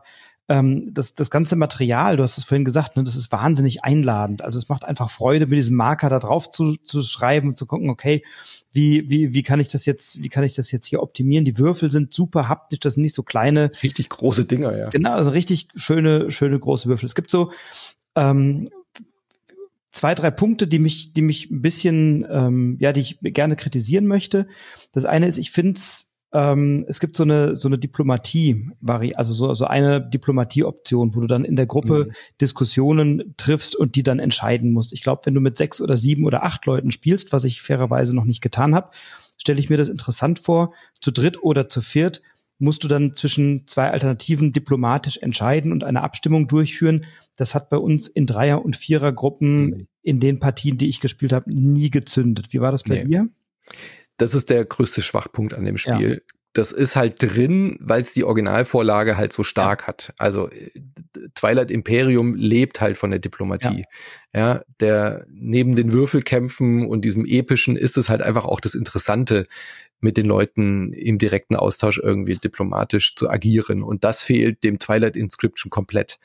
Und sie haben es versucht, irgendwie mechanisch abzubilden, indem es halt eben diese Diplomatiephase kommt, äh, ergibt, in der dann aber gar nicht wirklich irgendwas diplomatisch ausgehandelt wird, sondern das ist einfach nur eine, eine demokratische Abstimmung. Und es hat keinen also Belang. Es ist ganz oft wurscht, ob wir jetzt das ja. oder das machen. Es hat in der Regel keinen gravierenden Unterschied. Bei dem einen hat der eine ein bisschen einen Nachteil, bei dem anderen die andere. Genau. Aber es, es gibt mal Situationen, wo eine Partei, wo, was ist ich, also einer spielt arg auf Krieg und die anderen gar nicht und mhm. dann kommt halt irgendwie aus Zufall so eine Abstimmungskarte rein, dass äh, XY Schiffe zerstört werden mhm. oder sowas, ja, oder der der Krieg fällt dieses Mal aus oder äh, alle kriegen irgendwie fünf Handelswaren. Mhm. Und oft war es aber bei uns so in vielen, vielen Partien, dass alle nur mit der Schulter gezuckt haben und ja. gesagt haben, ja, pff, ist mir gerade egal, das Ergebnis. Genau. So. also wir hatten keine Auswirkungen, bei uns auch nicht. Äh, das ist für mich so der, der schwächste Aspekt von ja. dem Spiel. Ähm, und es gibt in dem Spiel, da, da hatte ich eigentlich Bock drauf. Wir haben am, am Abend der Messe in Essen, haben wir mit so einer kleinen Gruppe im Hotel gesessen ähm, und dann haben wir das irgendwie auf den Tisch gebracht. Da ist ja so eine Losspielanleitung mit drin. Und da waren mhm. so, oh geil, Twilight Inscription, Losspielanleitung, raus damit und los geht's. Und dann saßen wir da und haben das nach einer halben Stunde relativ frustriert wieder eingepackt, weil das Spiel erklärt dir zwar mechanisch, was du da tust, aber es erklärt dir nicht, warum du das tust und wie das ja. miteinander zusammenhängt. Und deswegen ist für mich diese Losspielanleitung auch eine relativ große. Die ist eine Vollkatastrophe. also die funktioniert kein Meter. Nee. Du hast das Spiel danach weder verstanden noch halberwegs kennengelernt oder so mhm. angespielt, dass es Sinn macht. Also da würde ich immer empfehlen, äh, oder das Spiel, du hast es vorhin gesagt, ist nicht wahnsinnig kompliziert. Wenn man diese Regel einmal gelesen hat oder vielleicht nochmal ein, zwei Details nachliest, dann hat man das schon verstanden und kann es damit anderen gut erklären und spielen. Und dann hat man so eine kleine Partie, da erarbeitest du dir das mal zu zweit oder dritt oder viert, mal 20 Minuten, bis du mal so ein, zwei Runden gemacht hast und dann weiß dann auch jeder und jeder, ja. was da zu tun ist. Also ich würde euch empfehlen, die Losspielanleitung zu lesen, aber nicht mit der zu spielen. Genau. Also ich finde, die erklärt jeden einzelnen Bogen schon ganz okay, aber sie ist nicht wirklich dafür gedacht, eine Partie zu spielen, weil eine Losspielanleitung bedeutet für mich, man, man macht die erste Runde laut Anleitung so Hand in Hand mhm. und ab dann kann man aber weiterspielen und das ist da irgendwie nicht der Fall, weil dann hast du dir irgendwie schon komische Sachen angekreuzt, die du vielleicht gar nicht gebrauchen kannst oder so. Ja. Genau, also die funktioniert nicht. Das sind so die beiden Dinge, ja. wo ich sage, na ja, das, das ist jetzt nicht so optimal gelöst. Ähm, was mich interessiert, wie bewertest du denn die Spielzeit? Ähm, die ist ja für ein Roll and Ride wo man sagt, naja, normalerweise 20, 30 Minuten ist man mit dieser Mechanik ja beschäftigt, bist du bei Twilight Inscription nicht unter zwei, zweieinhalb Stunden gehst du da raus. Ja. Wir haben selten unter drei Stunden gespielt, ja. auch wenn wir zu dritt oder zu viert gespielt haben, ähm, was aber nie gestört hat, weil anders als bei Orléans zum Beispiel oder bei Johanna, es gibt keine große Downtime. Man, weil alle immer gleichzeitig was machen. Also was dem Spiel irgendwie tatsächlich fehlt, ist eigentlich sogar so Sichtschirme. Mhm. Das hat äh, Fantasy Flight Games nicht dazugelegt. Sie schreiben aber in der Anleitung, dass ich eigentlich nicht gucken darf, was mhm. die anderen da machen. Gerade beim Kriegstableau. Also bei den bei den anderen Tableaus ist es nicht so gravierend, aber beim Kriegstableau wäre es tatsächlich nicht schlecht irgendwie, dass ich das erst aufdecken kann, wenn dann wirklich die Kriegskarte kommt. Weil ähm, das ist irgendwie blöd, da muss man sich irgendwie drauf einigen, da nicht zu spickeln, weil es würde einen Unterschied machen. Wenn ich jetzt sehe, ähm, du gehst aufs Kriegstableau, dann entscheide ich mich auch dazu, aufs Kriegstableau ja. zu gehen. Und dann ist eigentlich auch entscheidend, wenn ich dann abwarte, ob du irgendwie nach rechts malst oder nach links. Das ist noch so ein kleiner Kritikpunkt. Aber ähm, von der Spieldauer ist es dadurch echt gut, weil du hast was zu tun, ich habe was zu tun. Klar, wenn man mit Grüblern und Grüblerinnen spielt, dann kann es schon mal sein, dass die ein bisschen länger brauchen, weil die halt irgendwie Kettenkombo und da noch mal hier und da noch mal was machen.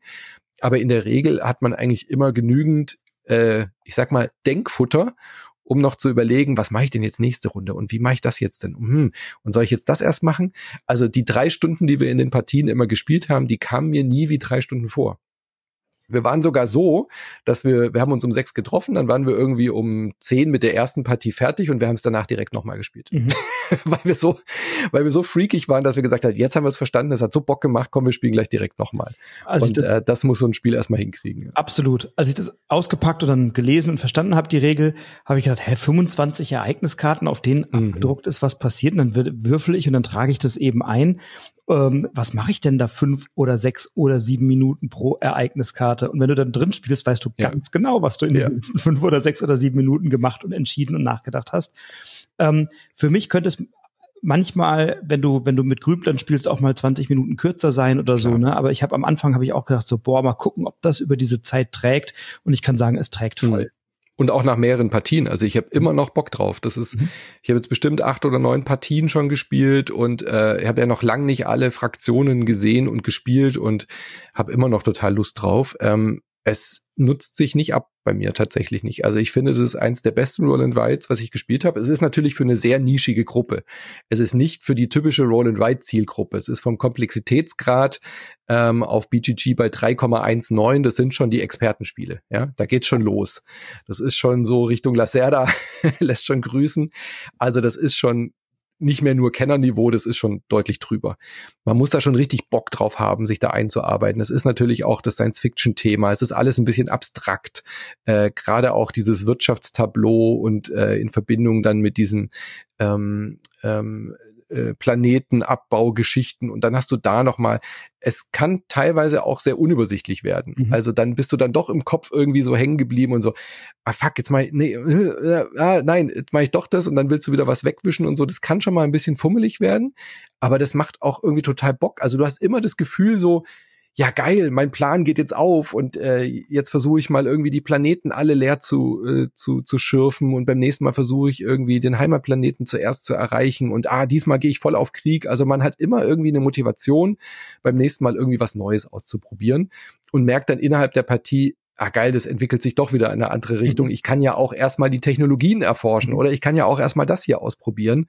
Also ich bin äh, völlig hin und weg. Ja, und gleichzeitig ist es aber auch schön, wenn du auf dem einen Planeten erst was schürfst, was, was du, wo du dann sagst, ah, das brauche ich aber bald, um dann irgendwie ja. auf dem Militär stärkere Kreuzer zu bauen oder ähm, eben mir wertvollere Technologien zu, zu, zu erarbeiten oder so. Und wenn das dann aber zwei, drei Runden später dann aufgeht, dann ist das ein mhm. total tolles Gefühl. So, ja, jetzt habe ich das und jetzt kann ich das einsetzen und jetzt mache ich das. Also das ist etwas, was mir in dem Spiel auch wahnsinnig gut gefällt. So, das ja. ist eben ähm, eines, was, was ja auch nicht nur äh, du, du, hast gesagt, im, im sehr gehobenen Kenner- oder Expertenbereich, also eher auch im Expertenbereich, was sehr thematisch ist und natürlich mit dem Science-Fiction-Thema jetzt auch eher ein bisschen die Nerds oder die äh, Vielspielenden abholt, die auch mit so einem Science-Fiction-Thema eben auch eine gewisse Affinität haben. Also hm. meine Frau kriege ich da nicht mit an den Tisch. Das ist nee. aber auch nicht die Zielsetzung. Nee. Aber meine Expertengruppe, die ist da auch äh, völlig heiß drauf. Völlig. Also wir haben auch echt immer wieder Partien jetzt rausgeholt. Und wie gesagt, macht auch in allen Gruppengrößen Spaß. Mhm. Also dadurch, dass sich nicht viel anders spielt. Wir haben es äh, zu zweit auch ein paar Mal jetzt ausprobiert. Ist wirklich eine sehr schöne Zweier-Variante dabei. Also man hat dann einen sehr einfach zu managenden äh, dritten Spieler, der dann quasi die KI ist, der aber so ein bisschen, du musst nicht irgendwie für den Automata irgendwie groß ähm, ähm, na, das Handling, das ist sehr angenehm. Mhm. Also es gibt ja so Zweier-Varianten, wo du dann den dritten Spieler, Spielerin irgendwie umständlich ersetzen musst, für den noch würfeln musst. Das funktioniert hier wirklich ganz gut, weil das passiert automatisch durch das Aufdecken der Karten. Mhm. So, und dann würfelst du und dann markieren sich halt unterschiedliche Sachen an. Und das Einzige, was der Automater dann ein bisschen äh, den Druck erhöht, ist das Wettrennen auf diese Ziele. Mhm. Weil du zu zweit natürlich sonst irgendwie vielleicht wenig Druck hättest. Und äh, so sorgt dieser Automatismus dafür, dass auch diese Ziele vielleicht ähm, von jemanden der nicht die beiden Spielenden sind, erreicht werden kann. So dass du sagst, oh, der, die, die KI schafft jetzt gerade das Wirtschaftsziel, da muss ich jetzt doch nochmal Gas geben. Und das funktioniert ganz gut. Äh, auch die Diplomatie ist dann ein bisschen anders, aber auch da ist es nicht die große Stärke. Und was mir auch gut gefällt vom Spielerlebnis, es hält mich die ganze Zeit in so einer Spannung, was passiert ja. gleich als nächstes. Also einerseits also du, du fuchst dich da fünf Minuten oder was in deinen Zug rein und sortierst dir da alles, was du da ankreuzen willst und die Kettenzüge und alles, alle Implikationen, die sich daraus ergeben. Und dann bist du zufrieden mit dem, was du da gerade gemacht hast. Und dann kommt die nächste Ereigniskarte. Oh nein! Das hörst du dann permanent am Tisch. Ja. Oh, das konnte ich jetzt gerade nicht gebrauchen. Und dann werden eben vielleicht auch bestimmte Würfel gar nicht gewürfelt, mhm. auf die du mhm. gerade gesetzt hättest. Oder dann würfelt der Würfel halt irgendwie was komisches und so, ne? Und dann ähm, hast du an der Stelle immer so eine so, so ein Spiel mit Erwartung und Enttäuschung und mit Hoffnung ja. und Bangen und ach doch nicht und ja genau das konnte ich gerade gebrauchen also das passiert permanent am Tisch dass eben je nachdem welche Schwerpunkte du setzt du mit den einen oder anderen Karten oder Würfeln halt eben mehr oder weniger anfangen kannst und dann vielleicht gerade was dringend brauchst und das dann eben nicht bekommst und das gefällt mir eben auch wahnsinnig gut an dem Spiel ja. dass es eben nicht immer gleich ist und auch nicht eine ähnliche Spannung oder Dramaturgie in dem Spiel ist, sondern du permanent in so einem, oh, in so einem inneren, bitte, bitte, bitte, bitte, bitte, ach, wieder nicht oder so. Und das ist halt hm. cool. Ja. Und es ist schon sehr solistisch, muss man noch dazu sagen, aber mhm. es stört nicht arg, nee. finde ich, weil man hat trotzdem das Gefühl, gemeinsam irgendwie in diesem Universum was zu erleben. Mhm. So. Und dadurch, dass dann immer wieder dieser Krieg kommt, hat man schon auch so diese leichte äh, Wettkampfcharakter und natürlich auch mit den Zielkarten, die man halt als erstes erwischen will, ähm, finde ich hier wenig, wenig störend, dass man ähm, eigentlich nicht so viel mitkriegt von den, von den Mitspielenden, was die da machen. Aber wenn sie dann irgendwie coole Momente haben, dann, dann ist es auch interessant. Mhm. Also wenn man dann sagt, ah, ich habe jetzt hier gerade meine Spezialfähigkeit ausgelöst von der Fraktion und dann erklärt man sie irgendwie laut, das ist dann schon auch faszinierend und äh, interessant. Also ist jetzt nicht so, dass man sagt, ja, ist mir doch egal. Ja, manche sind auch so ein bisschen boshaft. Ich denke so, oh, mhm. das kann der jetzt, wieso kann der das jetzt? ja. das auch können, so, ne? Das, genau, die nehme ich auch nächstes Mal die Fraktion, dieser völlig inbar. Genau, und dann, und dann äh, liest man genüsslich vor, was man da ja. jetzt gerade Tolles hinkriegt und was man jetzt Tolles kann. Die anderen sagen, oh toll, das würde ich jetzt aber auch gerne können, Mensch. so, ne? Und das ist irgendwie, mag, ich mag diese Interaktion. Es ist nicht eine, eine Interaktion, wo das, was du tust, eine große Auswirkung hat auf mich, aber ich bin interessiert an dem, was du machst.